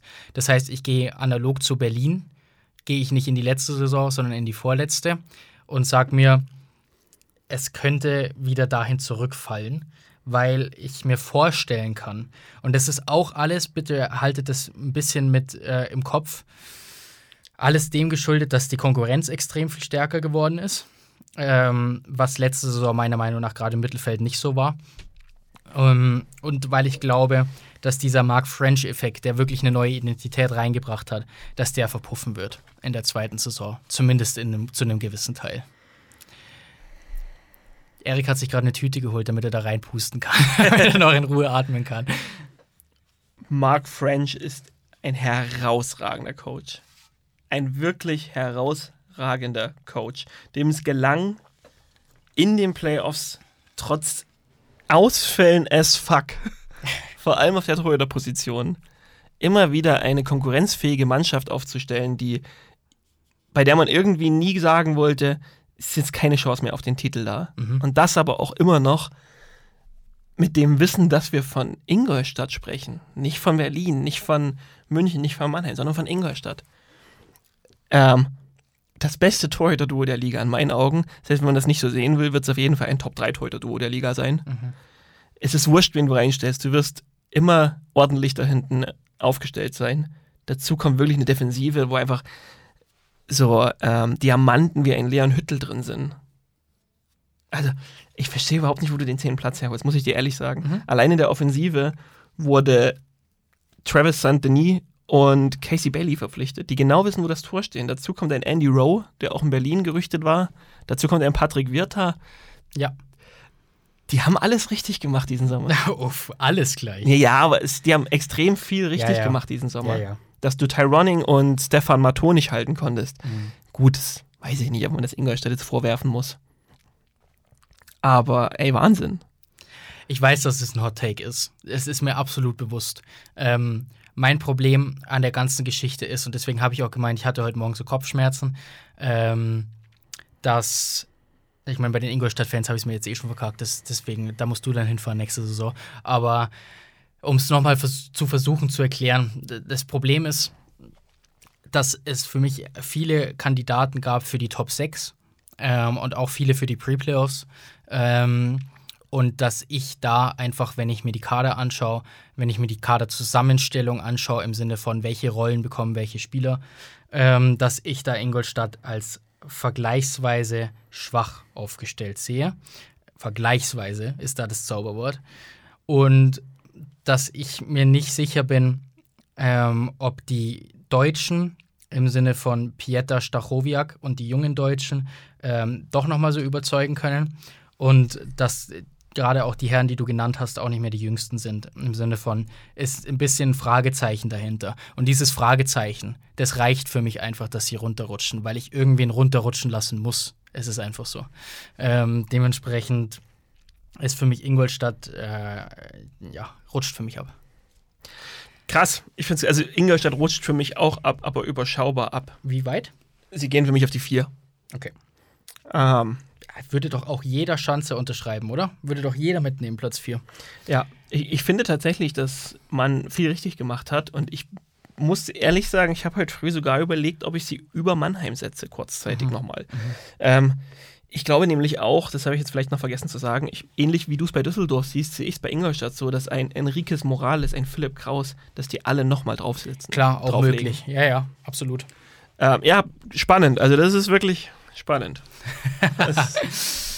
Kommen, wir, kommen wir zum, zum Grande Finale. München. Die Don Jackson-Ära ist vorbei. Die Don Jackson-Ära ist vorbei. Toni Söderholm möchte eine neue Ära gründen oder äh, anfangen, beginnen. Ähm, das wird die nächsten Nachrichten geben. Ähm, bei, bei mir, ich sehe München skeptisch. Nein. München ist so, wird so immens gehasst. Gibt kommt gar keine Nachricht. Okay, das stimmt wohl. da mache ich es wieder gut, meinst du? ähm, ich bin skeptisch und das ist vielleicht auch ein bisschen unbegründet und unrational, aber ich finde Toni Söderholm etwas überbewertet. Mhm. Ich, er war schwach in Bern. Er hat zu Beginn seiner Karriere sehr gute Arbeit im SC Rissersee ge geleistet. Das war aber Oberliga. Das ist auch schon irgendwie fast zehn Jahre her. Das war Oberliga. Er war, als, er übernommen hat, war es noch DEL 2 oder sogar Playoffs und gar nicht schlecht. Uff, okay, das ist das ja ja. Ah, ich okay, ich habe vom Ende gesprochen jetzt, aber da hast du recht. Oder es kann es kann sein, das weiß ich tatsächlich nicht. In Rissersee hat er mich überzeugt oder in Garmisch-Partenkirchen. Ähm, auch in der Nationalmannschaft gibt es Stimmen, die ich zumindest höre, ähm, dass der Erfolg, den es da gab, eher auf Marco Sturm aufgebaut hat. Dementsprechend bin ich bei Söderholm einfach extrem skeptisch. Äh, da gab es auch noch diese menschliche, Kom diese menschliche Fehde, die, warum es mit dem DEB eben auseinandergegangen ist. Ähm, und das, das lässt München für mich einfach ein bisschen runterrutschen. Ähm, bei dem Punkt will ich dir nicht widersprechen. Ich verstehe, also sie liegt nah, wenn man sieht, was Söderholm für Schritte getan hat und in sehr jungem Alter dann doch beachtliche Stationen hinter sich hat. Ähm, macht die Verpflichtung aus Münchner Sicht natürlich vollkommen Sinn, aber ich hätte sie im Leben nicht getätigt. Ja. Also Toni Söderholm ist für mich auf keiner Ebene ein Don Jackson-Ersatz und ich hoffe inständig, dass da Don Jackson seine Finger nicht, nicht Ja, ja. ganz rausnimmt jetzt. Man muss ja auch noch dazu sagen, es ist ja nicht mal nur so, dass Don Jackson gegangen ist, Steve Walker ist ja ebenso gegangen. Ja. Ähm, deswegen ist die Trainerposition in München für mich auch ein äh, ganz, ganz großes Problem. Und ich glaube, Toni, Toni Söderholm und München hätten sich beide den Gefallen getan, wenn man diese Verpflichtung in fünf, sechs, sieben Jahren getätigt hätte. Mhm. Sehe sehe ich auch einen ganz anderen Trainer. Aber der Kader der Münchner ist einfach im Großen und Ganzen relativ unverändert. Ja. Und wenn du letztes Jahr siehst, mit welcher Souveränität und problemlos man durch diese, durch diese Liga geschlittert ist und in den Playoffs eigentlich nie das Problem hatte, dass der Gegner mithalten kann, sondern man stand sich eigentlich immer eher selber im Weg und hat deswegen Spiele fallen lassen. Ähm, Glaube ich, kann man München fast nicht viel schlechter bewerten. Mhm. Ist natürlich schon so, dass ich jetzt Schütz und Tiffels als herben Verlust ansehe und ich nicht ganz verstehe, warum man das zugelassen hat. Aber im Großen und Ganzen ist München für mich genauso dominant unterwegs, wie sie es letztes Jahr waren. Was ich eine sehr gute Verpflichtung fand, äh, war die von Andrew McWilliam. Dass man da jetzt. Ehrlich? Ja. Gott, aber jetzt lass uns wirklich nochmal knallen Dass man, dass man da noch, also, weil ich finde tatsächlich bei dieser herausragenden Münchner Mannschaft, die es letzte Saison war, im Gespann mit dem Coach, ähm, dass ein Defensiv, eine Defensivverteidiger-Granate gefehlt hat. Und das war McWilliam für mich. Ich habe Okay, damals ja, schon nicht ich. verstanden, warum man ihn hat ge gehen lassen. Ähm, und die Defensive ist jetzt schon stark besetzt. Wenn man da jetzt sieht, dass ein Maxi Daubner oder ein Conny Abelshauser sitzen müssen, wenn alle fit sind, das ist natürlich schon. Der Kader, da brauchen wir doch gar nicht reden. Der Kader ist überragend, natürlich. Ganz, ganz spannende Personalie, da vielleicht noch äh, Stehen Ja, auch. Stehen Fischer, Entschuldigung. Allgemein, das ist allgemein für mich auch das ein, eines der großen Fragezeichen. Du hast vorhin ange, angedeutet, Shootingstar der Saison Philipp Wareika. Ähm, hat für mich letztes Jahr wahrscheinlich den größten Schritt gemeinsam mit Luis Schinko von allen jungen Deutschen gemacht in der Liga. Ähm, und Toni Söderholm war ein Meister darin, junge Spieler zu einzubinden, denen auch weiterzuhelfen. Maxis Zuber ist das nächste Beispiel dafür. Ähm, ich bin gespannt, ob Sten Fischer, die Heigels, Quirin Bader, Veit Oswald, ob die unter äh, Toni Söderholm ähnliches Vertrauen und äh, ähnliche Weiterentwicklungsschritte bekommen. Das wäre ansonsten nämlich eine Katastrophe für München. Ja, wäre es. Vor allem, weil du die dann wahrscheinlich verlieren wirst und sie Ja. woanders zur Entfaltung kommen werden. Ähm, aber auch für die Offensive nochmal Eder, Elis, Hager. Boah, Ja. das ist Deutsch, glaube ich. Also ich weiß nicht, ob Mannheim da wirklich dann jetzt am Ende des Tages besser aufgestellt ist, als es München ist. Mhm. Ähm, die Heigel Twins natürlich, auch wenn wir sie in München wahrscheinlich nicht viel sehen werden. Ja. Ist schon alles sehr, sehr schön, was München macht. Deswegen sind die für mich auch wieder auf der Eins und ich. Mein Hot Take ist dann auch, dass die vermutlich wieder Meister werden. Okay. Siehst du überhaupt ein Problem auf der Backup-Position in München mit Alavena? Ja, schon. Aber es reicht nicht. Ich habe tatsächlich äh, nämlich aufgeschrieben, um deinen Punkt da mal so ein bisschen zu bekräftigen. München hatte letzte Saison einen Vorsprung von 19 Punkten auf Ingolstadt. Und wenn man jetzt davon ausgeht, dass Ingolstadt nicht mehr die Nummer 2 bleibt, dann waren es sogar 23 Punkte auf Mannheim. Und dann ist eben immer die Frage, wie viel kann in einem Sommer passieren? Ja, ich bin kein, klar, ich das, sehe das Torhüter-Duo begründet oder nicht ein bisschen schwierig, weil ich immer noch, das habe ich jetzt schon ein paar Mal gesagt, das Gefühl habe, dass Niederberger und München keine große Liebe ist. Ich sehe irgendwie einen Niederberger in München. Es funktioniert natürlich, weil die Vordermannschaft entsprechend gut ist, weil München einfach einen enorm starken Kader hat. Aber ich sehe Niederberger in München so schwach, wie ich ihn bei keinem der anderen Clubs bisher gesehen habe. Ja. Und da sind Fehler im Spiel drin, teilweise auch wirklich wüste Fehler. Und dann kommt natürlich mit Alavena ein Torhüter dahinter, der jetzt dann nicht unbedingt Sicherheit durch Entlastung schenken kann. Ja. Noch nicht zumindest, vielleicht in ein, zwei Jahren. Ähm, deswegen sehe ich das Torhüter-Duo schon nicht kritisch, aber ich auch nicht sorglos. Mhm. Aber insgesamt ist es einfach, also wenn München mit exakt diesem Kader, Großen und Ganzen, Adam Alm, äh, Redmond weg, Almquist dafür dazugekommen, habe ich schon gesagt, ich sehe das eher geupgradet. Dann, wenn der Kader letztes Jahr so souverän zur Meisterschaft geschritten ist und durch die Hauptrunde geschlittert ist, dann weiß ich nicht, wie es dieses Jahr anders werden soll. Okay. Wie gesagt, bei mir steht der Söderholm-Punkt. Ähm, man hört aus der Mannschaft auch schon ein paar kritischere Stimmen, dass es ein extrem hartes Training gibt ähm, und es nicht so gut ankommt. Wo ich mich dann immer frage, was willst du als Trainer damit erreichen, ähm, wenn du die in den ersten Wochen so hart dran nimmst und dann direkt praktisch die Kabine verlierst. Aber gut, das wird sich zeigen. Erstens das und zweitens hast du bei München schon ein paar reiferere Spieler drin. Also so ein Ja. Ben Street, ich kann mir schon vorstellen, und Ben Smith und, und, und selbst so ein Patrick Hager, ich kann mir schon vorstellen, dass die keinen Bock haben, sich da zu scheuchen zu Ja, lassen. ja, richtig, genau. Und deswegen sage ich tatsächlich, die Münchner Saison wird für Münchner Verhältnisse eine relative Katastrophe und sie landen auf Platz 5. Das ist Oh, mein Take. okay, krass. Hast, du, hast du deine Tabelle zufällig irgendwo als Übersicht oder hast Nee. du sie im Kopf? Nee, aber so ungefähr, ja. Kriegst du es hin? Weil dann könnten wir vielleicht zum Ende der Podcast-Folge die nochmal kurz praktisch als Übersicht mal bringen. Ähm, wir bringen sie auf Von jeden unten nach oben, oder? Können wir gern machen. Wir können sie auf jeden Fall auch als, als Social Media Beitrag nochmal machen, damit wir noch mehr Plätze, äh, noch mehr Nachrichten bekommen. Ähm, Dann- ich kann gerne mal anfangen, wenn du. Dann red doch mal noch ganz kurz eine eine Sekunde und dann Genau. bin ich soweit. Ich fange mal an mit meiner Tabelle. Also, ich habe auf Platz 14 die Iserlohn Roosters. Ähm, ich habe euch erklärt, warum. Äh, Platz 13 Augsburg.